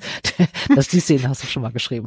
Und das fand ich ganz furchtbar. Und dann äh, war ich auch nicht strukturiert genug. Und dann sagte eben dieser Agent, den ich äh, lange hatte, bis er jetzt in Rente gegangen ist, ähm, der sagte dann, ähm, deine Art zu schreiben, du musst besser vorbereiten, an einem Krimi wirst du scheitern. Also Thriller stimmt überhaupt nicht. Es gibt, das ist so Cozy Crime, es sind zwei Stück gewesen. Mhm. Die Leute, die tot sind, haben es verdient und man ist rot rum und so. Und eine pensionierte, ein pensionierter Polizist ermittelt zusammen mit seiner, seinen Chorschwestern und seinem besten Freund. Ähm, die äh, das habe ich gemacht, um, um strukturierter schreiben zu lernen, weil da muss alles vorher klar sein. Da wird der, der Böse bleibt der Böse und die Gute wird die Gute. Und ich habe immer dazu geneigt, mal eine Nebenfigur, wenn ich abends in Form war, plötzlich zu einer Hauptfigur zu machen und dann irgendwann zu denken, oh Gott, wie kommst du denn da jetzt raus? Und dieses ordentliche Schreiben habe ich beim Krimi-Schreiben gelernt. Und dann war es einfach so, dass ich gemerkt habe, ich will mich mehr anstrengen. Also ich bin eigentlich dann gut, wenn ich das Gefühl habe, ich krieg das nicht auf die Reihe. Und diese Frauen, das war so eine Geschichte, das war das erste Ernsthafte. Da hat meine Lektorin mal zu mir gesagt, gesagt, immer wenn du emotional wirst in den Büchern, fällt bei dir was von der Wand, du, es kommt jemand rein. Und du traust dich nicht tief zu erzählen. Und das stimmte. Und ich habe dann diese drei Frauen am See äh, geschrieben, wo es eben darum geht, dass äh, vier Frauen lange befreundet, schwer zerstritten und man kann sich dann nicht mehr versöhnen, weil die eine einfach stirbt. Und ähm, und das Ding zu machen, wo es also wirklich auch wo nach innen erzählt wird, wo man dann auch so gescheiterte Leben oder so Frauen Ende 50, die an so einem Lebens, also an so einem Moment sind, wo, wo sie was ändern müssen und der letzte Moment auch ist, äh, was zu ändern zu können.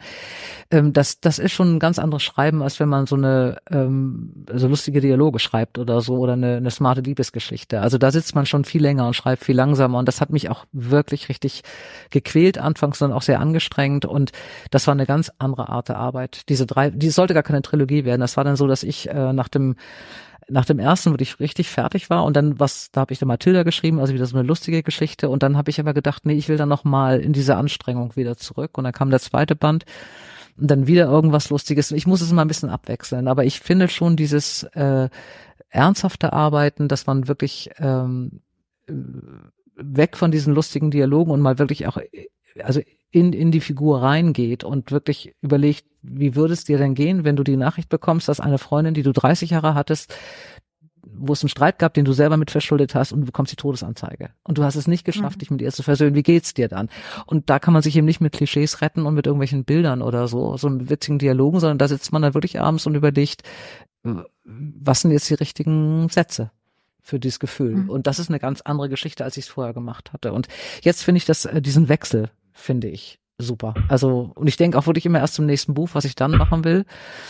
Und habe natürlich ein bisschen das Glück, dass DTV mich da auch lässt. Also ich glaube, die hatten bei den drei Frauen ein bisschen Magenschmerzen, also vor allem der Vertrieb ob hm. sowas jetzt funktioniert, weil das so ganz anders war.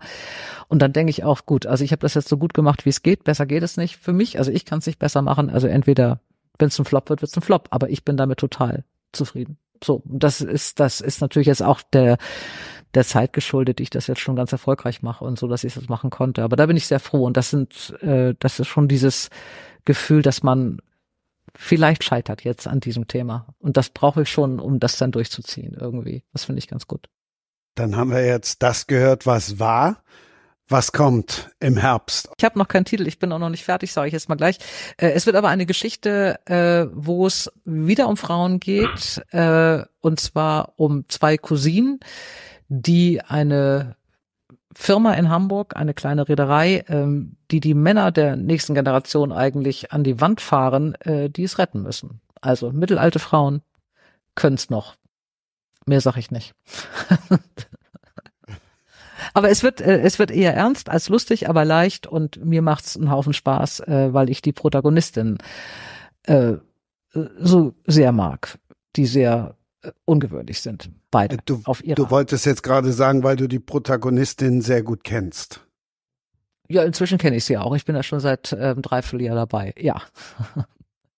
Ich es gibt sie nicht in Wirklichkeit. In echt. Ach so, okay. Nein, nein, ich, ich habe nie, also ich bin immer erstaunt, wer sich im Roman von mir schon wieder erkannt hat, äh, an wen ich nie gedacht habe. Äh, nein, ich nehme nie echte Menschen. Also es gibt auch keine Vorbilder. Ich habe meistens, ich brauche ja immer Gesichter, das sind meistens tatsächlich Schauspielerinnen, die ich habe. Äh, also ich verfilme meine Bücher schon beim Schreiben und äh, ich habe meistens ruhig mir eine Schauspielerin aus, deren Gesicht passt, damit ich ein Bild habe oder so. Aber es sind nie Leute, die ich kenne. Nie. Dann sag uns die beiden Schauspielerinnen noch und dann. dann sind wir zufrieden. Ähm, ich weiß gar nicht ehrlich gesagt, wie die heißt. Ich bin ein großer Fan von der von der Serie bei Apple ähm, Slow Horses. Ich weiß nicht, ob ihr die kennt. Und da gibt es eine sehr schräge Chefsekretärin. Und so sieht Johanna aus. Okay, das war die eine und die andere? Äh, bin ich noch nicht ganz entschieden. Äh, so ein bisschen äh, vielleicht Ne, Ulrike Kriener stimmt nicht, aber sie geht in die Richtung. Also so, das wird so eine Elbvorort-Frau. Äh, ich habe noch keine richtige gute. Aber die ist, die ist im Moment auch, ähm, das, das, die ist so ein Gemisch. Also vielleicht die junge Maren Kräumann. Die ist 55. Luise. Und das Heldin. andere ist Saskia Reeves. Ja, danke. Genau so heißt sie. So sieht Johanna aus. Eine Mitte 60-jährige grauhaarige Rentnerin. Völlig unauffällig. Gerne in braun gekleidet praktisch. Die nur zum Friseur geht, weil sie ihre, weil sie auf dem Kopf schwitzt. Also Titel steht noch nicht fest, aber das Cover Nein. wahrscheinlich schon. Das haben wir ja Nee, nee, wir, wir basteln da noch gerade rum. Wir sind noch nicht so richtig entschieden da. Äh, ich habe es aber noch nicht mit einer, ich habe es noch nicht mit einer sehr großen Ernsthaftigkeit betrieben, gebe ich zu. Also Grüße an meine Lektoren, ihr seid da alle ernsthafter dran als ich. Ich lasse mich da noch so ein bisschen schleifen gerade. Toll, ich finde das super spannend, auch mal von anderen zu hören, wie die so arbeiten. Mhm. Also ich finde es auch tatsächlich super spannend, weil ähm, ich doch sehe, vieles ist ähnlich. Also man ringt natürlich mit seinen Figuren, man ringt mit der Psychologie der Figuren. Also ich finde die Psychogramme ähm, auch immer sehr wichtig. Ähm, zumal ich oder ich, Janne kennt es ja dann auch in Teilen, wenn man Personen in andere Zeiten, also in anderen Zeiten äh, hat, die ja eigentlich eine andere Sozialisation haben, die eine andere Gesellschaft haben. Aber ich habe festgestellt, auch durch die Sachbuchrecherchen früher, ähm, wie, ähm, wie emotional nah man sich doch sein kann. Selbst über die Jahrhunderte hinweg. Und dass bestimmte Themen ähm, doch ähnlich laufen. Das ähm, hätte ich nicht gedacht. Viele denken ja, okay, das war, das war da. Zum Beispiel das Thema ähm, Kindesverlust, ähm, also ich habe äh, eine Biografie über Eduard Mörikes Mutter geschrieben, ähm, 13 Kinder, davon haben acht überlebt. Ähm, und man dachte ja, okay, das war halt normal, das war halt die, die Rate, ja. Also man wusste, man bekommt Kinder und die Hälfte stirbt ungefähr. Aber dann hat der Vater einen sehr intensiven Brief geschrieben, den habe ich im Deutschen Literaturarchiv in Marbach gefunden. Ähm, der war Arzt und hat beschrieben, wie er dieses erste Kind dieses, das war ein kleines Mädchen mit zwei Jahren an Typhus verloren hat und ähm, wie, wie emotional schwer das für diesen Vater war, dass er als Arzt auch seine Tochter nicht hat retten können. Als das Mädchen starb, lag Charlotte Mörike mit dem zweiten Kind äh, ganz äh, frisch im Wochenbett. Das war ein Junge und hatte mit einer Brustentzündung zu kämpfen ähm, und so weiter. Also da kam, und ich meine natürlich diese Dinge, sind mir jetzt zum Beispiel als Mutter auch sehr nah. Ich hatte auch eine Brustentzündung, ich wusste genau, wie sie sich fühlt. Und ich konnte mir auch nicht vorstellen, wie es wirklich ist, wenn man so ein kleines Kind verabschieden muss. Und äh, da kam mir dann, ähm, das, da kam mir, dann wurde mir auch bewusst, wie ähnlich doch manche emotionalen Abläufe auch heute noch sind, auch wenn die Gesellschaft, wenn der Kontext sich geändert hat und man sagt, ja, das ist doch heute ganz anders. Ähm, Viele Dinge sind anders und das ist auch richtig, den äh, im Kontext zu lesen, aber ähm, manche Dinge sind wirklich gleich über die Jahrhunderte auch hinweg. Was wir jetzt erfahren haben, ist, wann das Buch von Dora kommt, im Oktober. Wann gibt's von dir was Neues, Maria? Ähm, also bei mir wird ein, eine Dilogie erscheinen, ein Zweibänder, also ein, äh, und zwar im Jahr 2025 beide Bände. Deshalb habe ich in diesem Jahr auch keine Veröffentlichung. Es wird praktisch ähm, ein Stoff sein, der zusammengehört. Ähm, bisher die Trilogien, die konnten ja auch einzeln gelesen werden.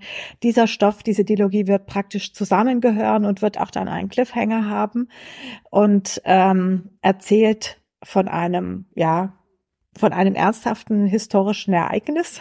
Mehr darf ich noch gar nicht sagen. Ähm, und ja, hat auch wieder tiefe historische Recherche. Und so die genaue, der genaue ET steht noch nicht fest, aber eins wird im Frühjahr, eins im frühen Herbst wahrscheinlich kommen. Also deswegen bin ich jetzt dieses Jahr nicht dabei. So, und dann kommt nach der Dilogie, kommt gleich die Quadrologie. ja. Was wir ja unter anderem erfahren haben, dass der Mann gerne mal auf der schwäbischen Alpenkrimi schreiben würde. Aber dann, mein Lieber, das geht natürlich nicht mit Janne Mommsen. Nee. Da muss ich mir einen anderen Namen ausdenken. Das aber doch mit Janne, oder, äh, oder es ist sozusagen so ein bisschen äh, Culture Clash, ne? Also so ein Norddeutscher kommt in die Schwäbische Alb, Alb und versteht kein Wort. Ich habe mal mit jemandem von der Schwäbischen Alb im Krankenhaus gelegen, da hatte ich wirklich echt Probleme. Also der war wirklich, den zu verstehen. Das hätte ich nicht gedacht. Äh, der hatte aber auch den Umgang mit so hochdeutschen Menschen gar nicht gewucht. Aber fand ich ganz spannend eigentlich. Ja, also der schwäbische Dialekt wird ja gemeinhin nicht, also von vielen nicht so gutiert. Ähm, ja, ich hatte. Die, die die Kehrwoche mögen, die mögen das dann schon. also ich mag keine Kehrwoche. Aber natürlich ist es, aber natürlich ist äh, der schwäbische Dialekt für mich auch ein Stück Heimat, äh, weil ich hier aufgewachsen bin. Allerdings ähm, bin ich nicht schwäbisch in dem Sinne aufgewachsen. Es kam dann erst eben im Kindergarten, dass ich mit der Sprache oder mit den Freunden, dass ich da eher in Kontakt kam. Ähm, ja. Aber zum Nachnamen, man könnte ja auch äh, Momsle sagen. Das wäre wär wahrscheinlich ja, genau. die süddeutsche Variante. Oh, das, darf ich das auf einer Lesung mal sagen? Dass das, das darfst du, aber klar. Wurde. Das wird auch Förderrenner, wirklich. Momsle. Momsle. Janele. Ich bin, ich, ich bin das Janele. Genau. aber es gibt Dinge, es gibt, es gibt äh, Nettigkeiten, die kann man eigentlich wirklich nur auf Schwäbisch wirklich richtig gut ausdrücken. Also durch dieses Le, das da eben angesetzt wird, ähm, wird das ähm, immer sehr nett. Also ich, ähm, wenn ich da eine Anekdote kurz sagen darf, ähm, ähm, meine Schwester, die ist zehn Jahre jünger als ich und die hatte dann auch so mit so zehn ihre Phase, wo sie mit allerlei ähm, Ausdrücken ähm, herankam, die nicht so geschätzt wurden in meinem Zuhause. Da hat man sehr viel Wert drauf gelegt, dass man sowas nicht sagt. Und ähm, meine Schwester kam nach Hause mit dem Wort du A. Punkt, Punkt, Punkt. Mhm. Und ähm, meine Mutter natürlich sofort, nee, also das ist nein, nein, und überhaupt verboten, geht gar nicht. Und dann äh, hat sie es eben wieder versucht und wieder versucht. Und dann hat sie es einmal wieder versucht, hat gesagt, du A, Punkt, Punkt, Punkt also ist bei A dann stehen geblieben und meine Mutter guckt sie streng an und sie sagt dann, du liebst Arschlöchle. Mhm. Also da hatte das schlimme Wort mit A, mit dem L am LE am Schluss, hatte dann irgendwie, ja, war dann irgendwie so ein Sweetener und dann hat natürlich jeder gelacht. Also. Tja, bei uns ja. im Rheinland ist es eher so das, das Shen, was wir hinten dranhängen. Deshalb nehme ich mal die schwäbische Schokolade von der ich nicht eine kannte, aber das macht nichts, Maria. Also wir nehmen jetzt, wir nehmen jetzt ein Täfelchen Schokolädchen und setzen uns ins kleine Friesencafé. Ja, also ab Februar erscheint mein neues Buch, auf das ich mich schon sehr freue, weil es mir beim Schreiben unendlich viel Spaß gemacht hat. Eigentlich gucke ich immer, habe ich in den Friesencafés immer geguckt, welche Figur interessiert mich dann noch weiter und ähm, und habe dann eigentlich äh, mit dieser Figur dann weiter geschrieben. Und in diesem Fall war es Gonzo, der Krabbenfischer, Anfang 30. Und Gonzo hat auch für alle Frauen sich angeguckt, aber keine gefunden. Und er sucht eine Frau. Nun hat Gonzo das Problem, dass er nicht viel redet. Aber wenn er eine Frau kennenlernen will, muss er das. Und er muss auch sogar vielleicht sogar Online-Dating machen, was ihm besonders schwer fällt. Und er hat zum Glück eine Freundin, die auch in den anderen Krisencafés schon vorkommt, die Sine, die hilft ihm so ein bisschen. Die hilft ihm beim Stylen ähm, und gibt ihm auch gute Tipps. Sie sagt ihm zum Beispiel, wo man Frauen kennenlernen kann als Single, nämlich bei Pilates und beim Yoga. Und das, was er dann macht, ist, er geht da wirklich hin. Und das hat natürlich voll die man sich vorstellen kann. Also äh, es ist ein Riesenspaß und gleichzeitig finde ich immer, kann man äh, so, äh, also eine Liebesgeschichte ähm, auch nicht einfach nur so lustig erzählen, weil da geht es ja auch immer um Verzweiflung, um Abgründe, um Ängste und die muss man natürlich auch alle erzählen. Zumal Gonzo auch eine Perle ist, wirklich. Ähm, er kann das bloß nicht so gut nach außen bringen. Also das Buch ist wirklich ein Riesenspaß und äh, ja, irgendwie hat mich letztens noch eine Reporterin darauf angesprochen, die Bildzeitung hat mal über mich geschrieben, dass ich der romantischste Mann Norddeutschlands bin. Und das hat mich natürlich besonders dafür prädestiniert, dieses Buch zu schreiben. Und ich möchte noch hinzufügen, Bild lügt nie.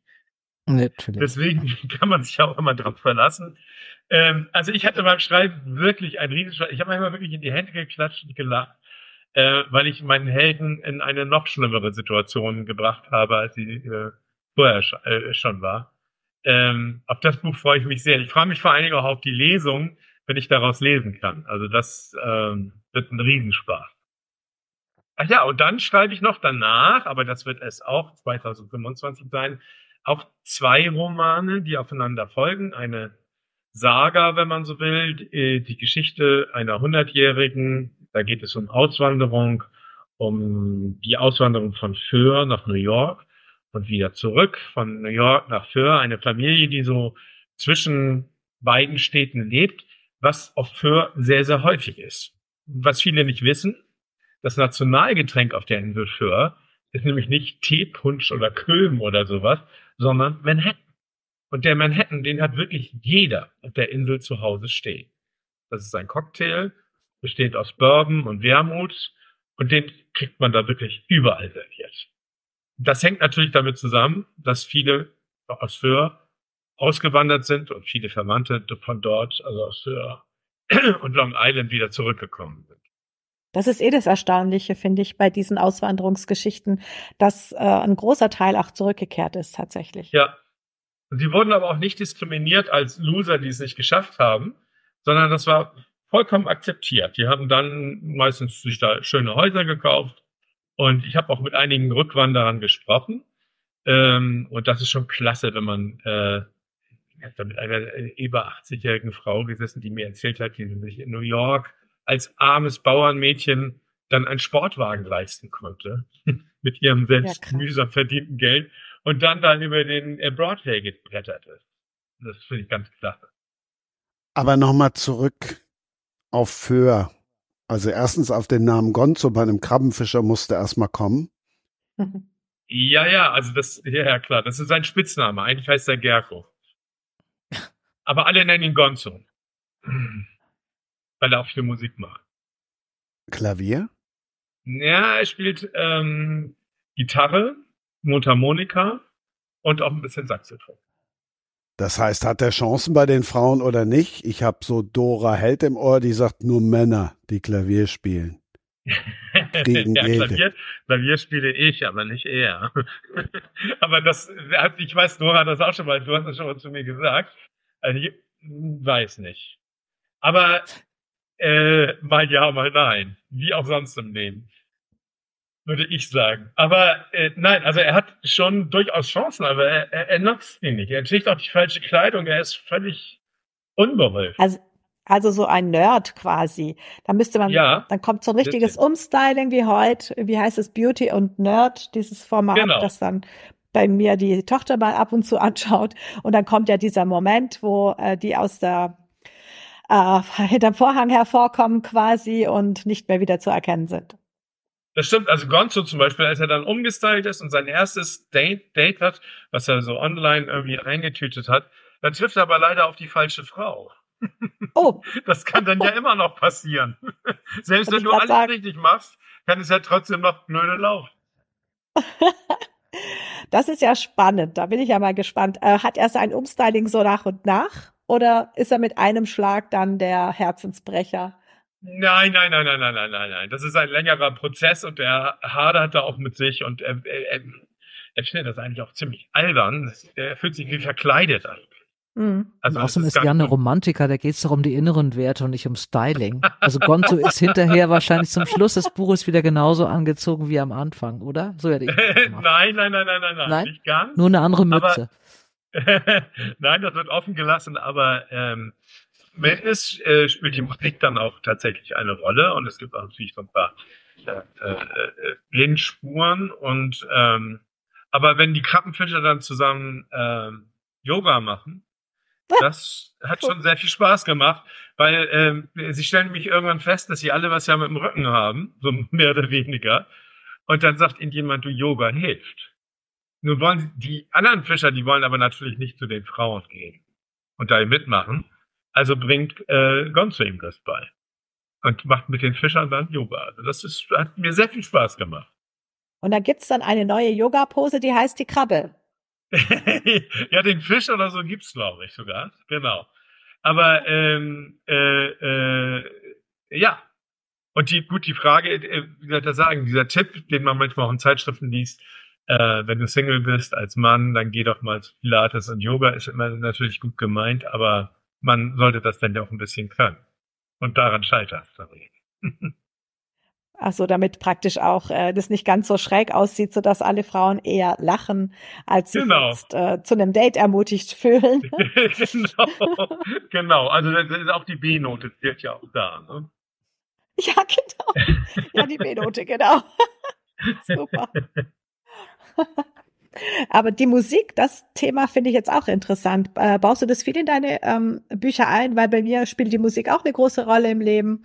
Ähm, wir machen auch viel Musik in der Familie und ähm, das äh, kommt immer wieder auch bei meinen Büchern automatisch mit rein. Also als Fluchtpunkt, als äh, ja oder einfach auch als äh, Eigenschaft eine Figur. Ähm, wie ist es bei dir? Hast du es dann auch immer mit drin irgendwie? Ja, es gibt kein Buch bei mir ohne Musik. Ich habe auch immer ein ganzes Buch, mein wunderbarer Küstenchor, über einen Chor geschrieben. Äh, ich singe auch selbst in einem Chor und ähm, also es ist so, ähm, es gibt kein Buch ohne Musik und bei meinen Lesungen äh, äh, äh haben auch Leute schon geschrieben vorher die Frage ist immer, wird er singen oder wird er nicht singen? Weil ich singe dann auch gerne während der Lesung mal. Oh, das finde ich, finde ich so cool. Welche Stimmlage singst du? Äh, ich bin Bariton. Ich kann auch ein Tenor, wenn ich muss, aber eigentlich Bariton. Hm. Eigentlich Bariton. Ah, dann gehst du dann eher in Bass bei vierstimmig, oder? Oder? Ja, nee, da bin ich dann doch eher im Tenor. Tenor. Ähm, die hm. werden natürlich auch mehr, mehr äh, äh gesucht und gefragt. Und äh, es ist natürlich so, wenn man in einen Chor, äh, zu einem Chor geht, als ich zu meinem jetzigen Chor gegangen bin, da standen da 20 Frauen, starrten mich strahlend an und sagten, ein Mann. Dachte, das, das ist mir wirklich noch nie passiert. Aber es ging nur Dann um meine Stimme. Da wollte ich jetzt gerade dir vielleicht den Vorschlag machen, dass du deinen Protagonisten vielleicht in, in den Chor schickst. genau. Also das ist tatsächlich, wenn man, äh, wir sind Männer natürlich in, in Chören immer sehr gesucht.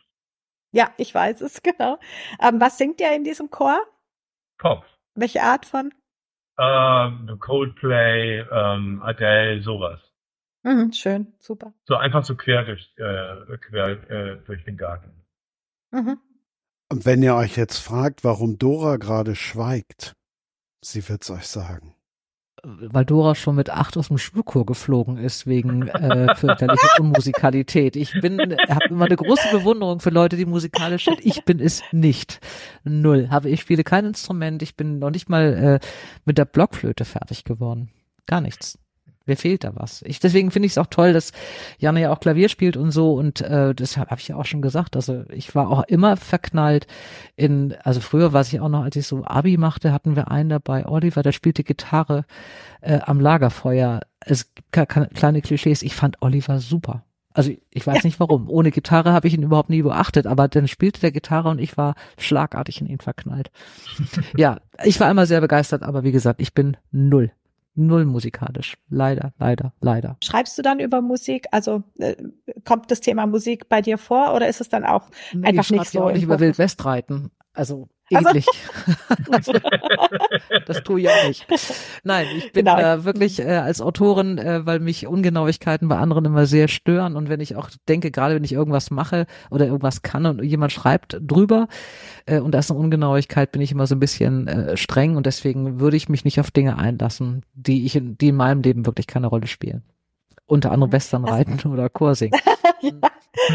Hast du da noch was, was für dich so ganz, äh, was ist, was du wo du etwas, was äh, aus deiner Person ist oder aus deinem Bereich, Interessensbereich ist, ähm, in deine Bücher einfließt? Ah, das ist schwierig. Also die haben jetzt alle kein außergewöhnliches Hobby irgendwie. Also ich habe mal ein Jugendbuch, das war eine Bitte vom Verlag.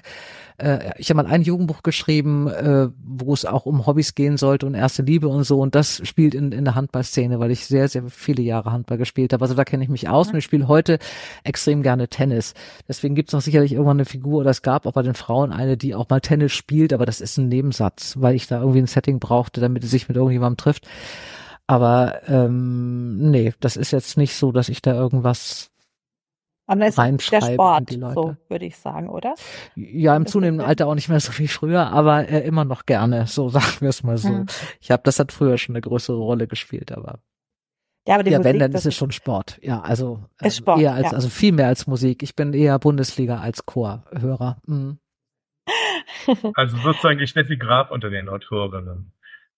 Ja, genau. Na, ich, da hätte ich zu spät angefangen, hätte ich früher anfangen müssen. Nein, aber ich bin dann irgendwie, also ich bin dann schon im Moment ist es mein, also was weiß ich, ich äh, gucke auch immer noch gerne tatsächlich Handballspiele oder so. Ich bin auch ähm, Fußballfan, also ich gucke mir auch jeden Samstag die Bundesliga an. Das alles schon, das gehört schon so zu meinem Alltag, zu meiner Struktur dazu. Bist du Fan von einer bestimmten Mannschaft? Ja, Werder Bremen, äh, weil ich so lange da gewohnt habe und ich finde die, find die so entspannt. Aber mittlerweile äh, ist natürlich jetzt mit Alonso, ach, Leverkusen natürlich super. Ich bin aber, ich bin, ich zwinge mich immer, immer denselben Verein gut zu finden, weil ich das nicht gut finde, ja. dass man immer umspringt, wenn der andere so erfolgreich ist. Aber eigentlich, also eigentlich Werder Bremen. Mhm. Guck mal, haben wir den alten Hashtag Books and Sports dann doch noch untergebracht. Ich bin ganz Na, begeistert. Die noch gekriegt. Ja, und vor allem, ich hatte jetzt natürlich gerade direkt, weil wir über Singen gesprochen haben und ich oft genug in Bremen im Stadion war, hatte ich natürlich direkt dieses Werder Bremen.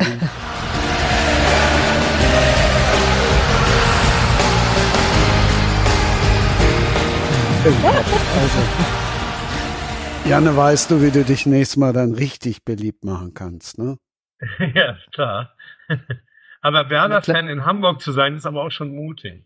Ich war aber schon Werder-Fan, bevor ich nach Hamburg gezogen bin. Man muss ja auch mal ja. irgendwann eine gewisse Loyalität zeigen. Und ich war schon Werder Bremen. Also ich bin damals von äh, Bonn nach Cuxhaven gezogen und da war eins der ersten Dinge, die ich da gesehen habe, ein Bremen, Werder Bremen Spiel. Ich fand das so toll und seitdem bin ich bin ich Bremen Fan. Nee, bleibe ich auch bei. Ich glaube, für die HSVler ähm, kann, kannst du eher Pauli-Fan sein als Werder Bremen-Fan. Ja, ich bin mit meinem Vater aufgewachsen, der so, so HSV-Fan war und den, äh, als er dann starb, habe ich dann irgendwie gedacht, und seitdem denke ich irgendwie bei, beim HSV, ja Leute, jetzt braucht ihr auch nicht mehr aufsteigen. Jetzt ist vorbei. Das hat er nicht mehr erlebt und ich habe da irgendwie echt so, dass ich denke, nee, dann kommt wieder in die Relegation und verliert wieder beide Spiele und dann ist es eben so. Ich bin damit durch mit dem HSV. Ich sage es hier an dieser Stelle offiziell. Das hat ihn sehr, sehr verletzt, die Geschichte okay. des HSV der letzten Jahre. So, er war sauer. Ja, Janne, dann musst du jetzt natürlich auch, also entweder bist du jetzt der Sportmuffel oder du haust jetzt raus.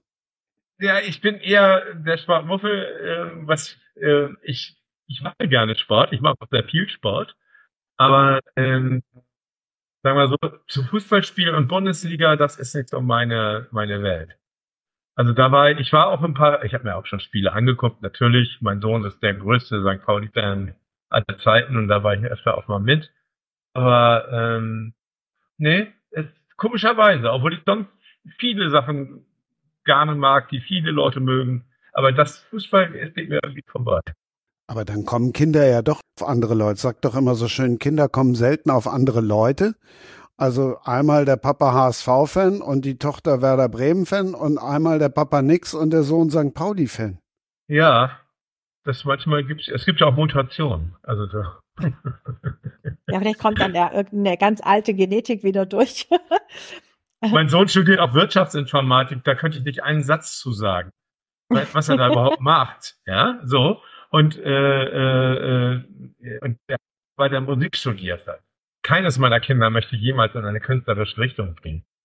Was ich auch nicht schlimm finde, aber äh, mhm. also bei, bei mir ist es so, dass meine Tochter ja ein FSJ gemacht hat bei ähm, in einem, im Rettungsdienst Krankentransport und das jetzt auch noch ein bisschen weitermacht, bevor sie dann eine andere medizinische Richtung sich jetzt überlegt. Und das damit hätte ich auch nie gerechnet. Also mir wird's äh, da Angst und Bange werden bei äh, diesen Dingen, die sie da jeden Tag erzählt. Aber da wäre auch wirklich fast jeder Tag ein eigenes Buchkapitel wert, mhm.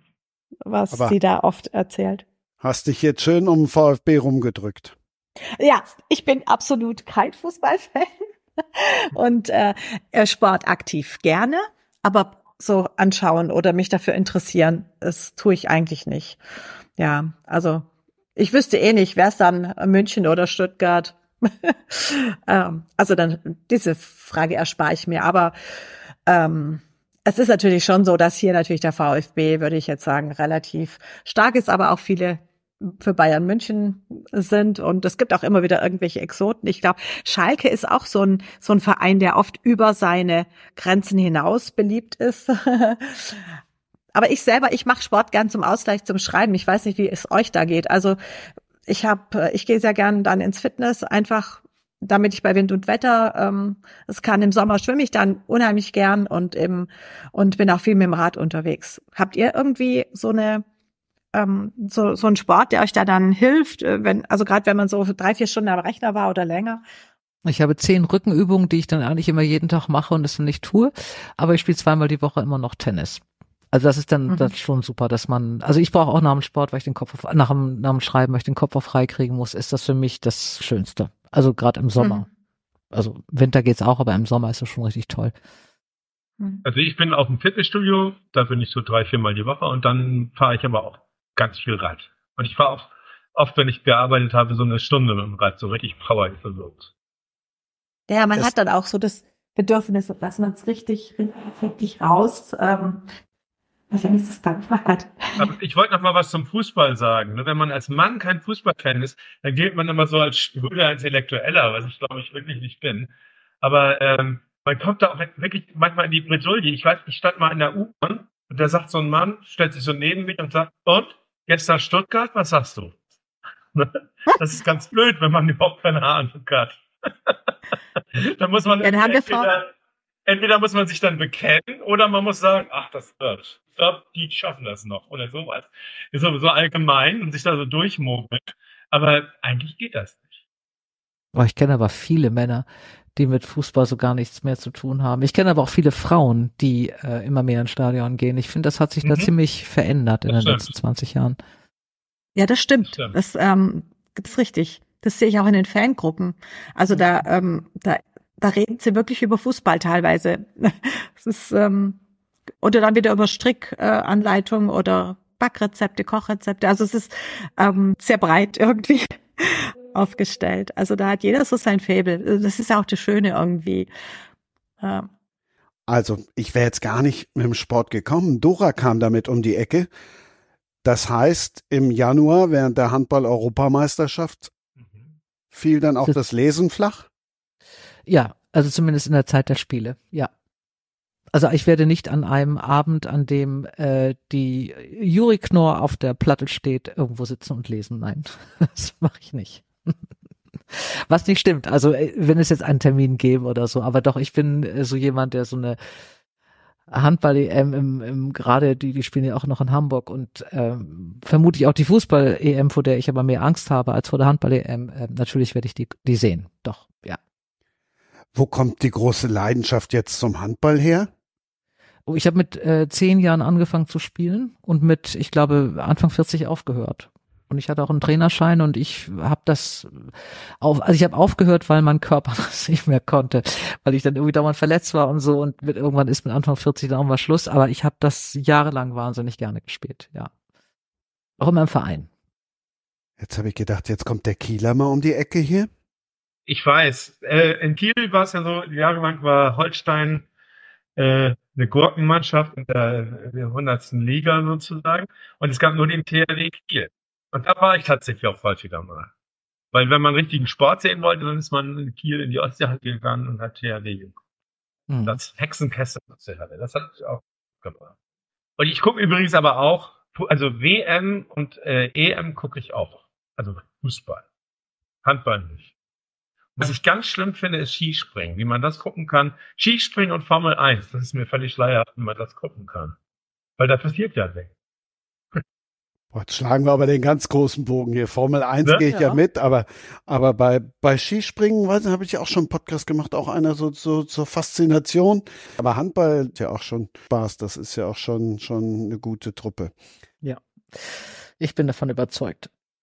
Der Ort, aus dem ich komme, ist tatsächlich ein kleines Handballmecker, weil äh, die Tussis, ich weiß nicht, ob das jemandem was sagt, die spielen Bundesliga. Sagt es dir was, Dora? Die Tussis sagen wir jetzt nichts. Mhm. Oh, aus Metzing? Metzing, das sagt mir mhm. was, ja. ja, stimmt, die haben da ganz starke Frauen. Ja, es ist ja, überhaupt genau. bei euch da, da eine ganz große Frauen, äh, Handballgegend, da auch rhein neckar löwen ja, genau. oder so, das ist ja, ja, da schon so eine Hochburg. Mhm. mhm. Ist Frauenhandball auch so brutal wie Männerhandball? Ich habe ich kenne so Handballer, die haben sich alle irgendwie mal die Rippen gebrochen oder den Arm oder irgendwas. Das finde ich ganz erstaunlich. Es werden, da bricht sich keiner viel. Also ich, ich habe wirklich ganz, ganz lange gespielt in vielen Mannschaften, auch mal eine Zeit lang ja. relativ hoch. Äh, ich hatte mal einen Bänderriss. Also der wäre mir, glaube ich, auch passiert, wenn ich, keine ja. Ahnung, auf der Straße umgeknickt wäre. Ansonsten hast du so eine Körperspannung, wenn du da gut drin bist. Man hat mal ja. einen blauen Fleck, aber ich kenne niemanden, der sich was gebrochen hat. Also eher mal ein Kreuzbandriss oder sowas. Aber Brüche mhm. kann ich mich kaum erinnern, dass das mal jemals gab. Nee, es also ist brutal. Ja, ich fand das beim super. Angriff. Ne? Also ich fand, das ist ja sehr körperbetont. Ja, natürlich. Deswegen macht man's ja. Da ja. werden alle Aggressionen abgebaut über diese Stunde. Ja, na, hast du wieder was ge ja, habe ich was gelernt. Ich wollte sagen, ich bleibe lieber beim Schreiben, glaube ich. Ja, das mache ich ja. Also ich würde gerne Handball spielen. Also gerade wenn du so nicht klarkommst beim am, am Schreibtisch und dir fällt nichts ein. Das finde ich beim Tennis ja auch schon gut. Natürlich kann man sich jetzt auch wie du ans Klavier setzen und ein bisschen vor sich hin klimpern oder so. Aber ich finde, wenn du beim Tennis dann wirklich so richtig durchziehst oder so und richtig gewinnst, dann ist bei mir alles wieder fein im Kopf. Dann kann ich auch wieder mhm. denken, aber ich muss da schon richtig mal so gegen an. Immerhin hat Janne nicht als erstes bei Metzingen gefragt, gibt's denn das Outlet noch? dieses Outlet, dieses Outlet, das wächst und gedeiht. Man mag es nicht glauben. Es wird immer größer. Es ist eine Stadt in der Stadt. Und für mich natürlich der super Luxus mit dem Fahrrad dort ähm, herum, also dorthin fahren zu können. Das ist ähm, doch, also hier ist ja ähm, nach Neuschwanstein ist ja diese Outlet City hier, so nennt sie sich ja auch, quasi die meistbesuchte ähm, Sehenswürdigkeit in Deutschland. Von asiatischen Touristen auch. Also man sieht auch, man sieht wirklich an, an Tagen auch, zum Beispiel jetzt war vor kurzem war äh, Black Friday oder irgendwie auch sowas oder so Black Week es war wirklich so, dass ich selbst mit dem, mit dem Fahrrad kaum durchgekommen bin, weil die Massen vom Bahnhof zu den Outlets strömen. Das ist wirklich höllenlos. Da ist, aber es ist auch irgendwie schön, weil die Stadt, die ja sonst eher so ein verschlafenes, mittelgroßes Städtchen war, ähm, dadurch eigentlich so bisschen in den Fokus der, äh, der Welt gerückt ist und, ähm, ich kenne das ja noch als äh, der erste Fabrikverkauf von Hugo Boss war, was eine alteingesessene schwäbische Firma hier war. Die hatten, glaube ich, früher Uniformen gemacht, wenn ich richtig informiert bin. Und dann haben ähm, die Schwiegersöhne glaube ich, äh, in der zweiten Generation das irgendwie so hochgebracht. Und da war hier noch ähm, ein Flachdachgebäude mit, weiß ich, fünf Umkleidekabinen, so provisorisch. Und da war das erste Outlet. Da kann ich mich noch gut dran erinnern. Und äh, inzwischen sind hier ja alle großen, großen Luxusmarken, also ich darf ja wahrscheinlich keine nennen, ähm, von von Hinz und von Kunst sozusagen. Nennen Sie, nennen Sie alle. Ich schreibe die dann an und frage, ob Sie was bezahlen, damit ich, damit ich es nicht rausschneide. Okay. also wir haben Polo Ralph Lauren, wir haben Calvin Klein, wir haben, ach Gott, natürlich Hugo Boss und alle Untermarken. Es gibt hier Patricia Pepe, oh Gott, was, das Wahnsinn, Timberland, äh, alle Sportmarken, Adidas, äh, ähm, es gibt Falke Socken, es gibt, ah ja, natürlich besonders für mich interessant. Rittersport, es gibt Stark, es gibt Lind. also äh, wirklich richtig. Ähm, es gibt auch WMF, man kann auch Le Creuset, man kann also alles einkaufen vom von der Haushaltsware über die Schokolade bis hin eben zu dem Kleiderklassikern, die eben auf äh, der Sache mit diesem Outlet von Hugo Boss basieren. Und was aber schön ist, sie haben es wirklich schön gemacht. Einige Gebäude haben da auch äh, Architekturpreise gewonnen. Es wurde auch immer weiter ausgebaut. Es gibt auch Gastronomie dort. Ähm, es ist ja auch für uns jetzt aus dem Ort immer wieder mal eine Gegend, wo man gern hingeht. Äh, ganz früher war da mal ein Jugendhaus. Es gibt jetzt nicht mehr. Also es war früher so ein bisschen eine ähm, verlassene Gegend und jetzt ist es richtig, es glitzert. Das ist also jetzt an Weihnachten oder jetzt in, in diesen Wintertagen, das ist abends beleuchtet wie in New York. Es gibt in Norddeutschland übrigens auch, da war ich letztens auch in der Nähe von Neumünster, gibt es das ganz genauso auch mit allen Marken. Und eigentlich mochte ich das nicht, aber dann bin ich da mal hin, weil ich da in der Nähe auch zu tun hatte. Und ich fand es ganz toll, weil ich habe innerhalb von, ich kaufe mich so gerne ein, und ich hatte ja. innerhalb von einer halben Stunde alles eingekauft, was ich brauchte. Schuhe, Socken, T-Shirts, Hemden, es gab da alles irgendwie so. Und natürlich auch günstig und so. Und ich hatte da das Auto voll und dachte, super. Ne, da muss man sonst immer viel rumbrennen. Aber es ist genauso ja, mit, mit Starbucks noch dabei und was weiß ich halt. Mhm.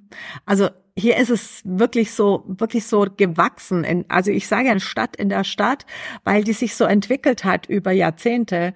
Und ähm, auch man sieht da quasi die verschiedenen Epochen im, äh, im Outlet, in der Outlet-Entstehung. Also es ist schon wirklich, äh, ja, ist schon was sehr, be, sehr Besonderes irgendwie. Also ja. Also man kann es, also aber viele Einheimische hier mögen es gar nicht so, aber ich finde es super erstaunlich, um dann jetzt mal wieder auf das ursprüngliche Thema zurückzukommen oder auch auf eins der Themen, worüber wir ja auch gesprochen haben, historische Romane oder auch äh, Romane über berühmte Persönlichkeiten. Ich habe jetzt mal gerade auf die Schnelle gegoogelt. Es gibt ja wirklich über alles und über viele mittlerweile Romane, aber ich habe jetzt tatsächlich keins gefunden über Hugo Boss. Äh, nein, es ist es, wenn du das jetzt gerade so sagst, vielleicht sollte ich mich mal drum kümmern. ich kenne ja noch die, ähm, ähm, also die Töchter dieser äh, Brüder, die das praktisch so groß gemacht haben, die jetzt aber nicht mehr Inhaber sind, aber die praktisch immer noch diese Outlet City entwickeln. Ähm, die kannte ich ja von der Schule und so. Ähm, da ist man natürlich äh, schon mittendrin. Ähm, aber es es war so, als ich die Schokoladenvilla geplant habe, hatte damals oder gewusst habe, ich möchte da was machen äh, mit äh, Stuttgart, weil ich ja da auch einfach gut drin war von der Recherche durch meine Sachbücher und ähm, einer Familiensaga. Und dann hatte ich zunächst wirklich an Textil gedacht. Das war so meine erste, meine erste Idee. Aber als ich dann mal ein bisschen näher hingeschaut habe und gesehen habe, dass Stuttgart eigentlich so wie gesagt, ein Zentrum der Schokoladenherstellung war und ich Schokolade wirklich sehr, sehr gerne mag, dann, ja, dann war einfach die Idee geboren und damit war äh, dieses Thema Textilien hinfällig geworden. Also eins gibt's tatsächlich nur, damit jetzt Roman Köster, falls der hören sollte, nicht beleidigt ist, gibt's aber auch im Moment nicht. Hugo Boss 1924 bis 1945 die Geschichte einer Kleiderfabrik. Also. Ah, okay. Mhm. Das nächste, nächste Thema kann kommen. Ich darf mich bei euch dreien sehr, sehr herzlich bedanken. Dank, Vielen Dank. Wir haben mhm. über alles gesprochen, von Büchern bis zu Hugo Boss, von Handball bis zur Historie und von Sylt bis nach Süddeutschland. Danke euch. Vielen Dank. Ja, Danke ja, dir. Danke Dank. euch auch. Und alles Gute. Euch auch. Ciao. Tschüss. Tschüss. Das war Sprenger spricht. Autor Insights.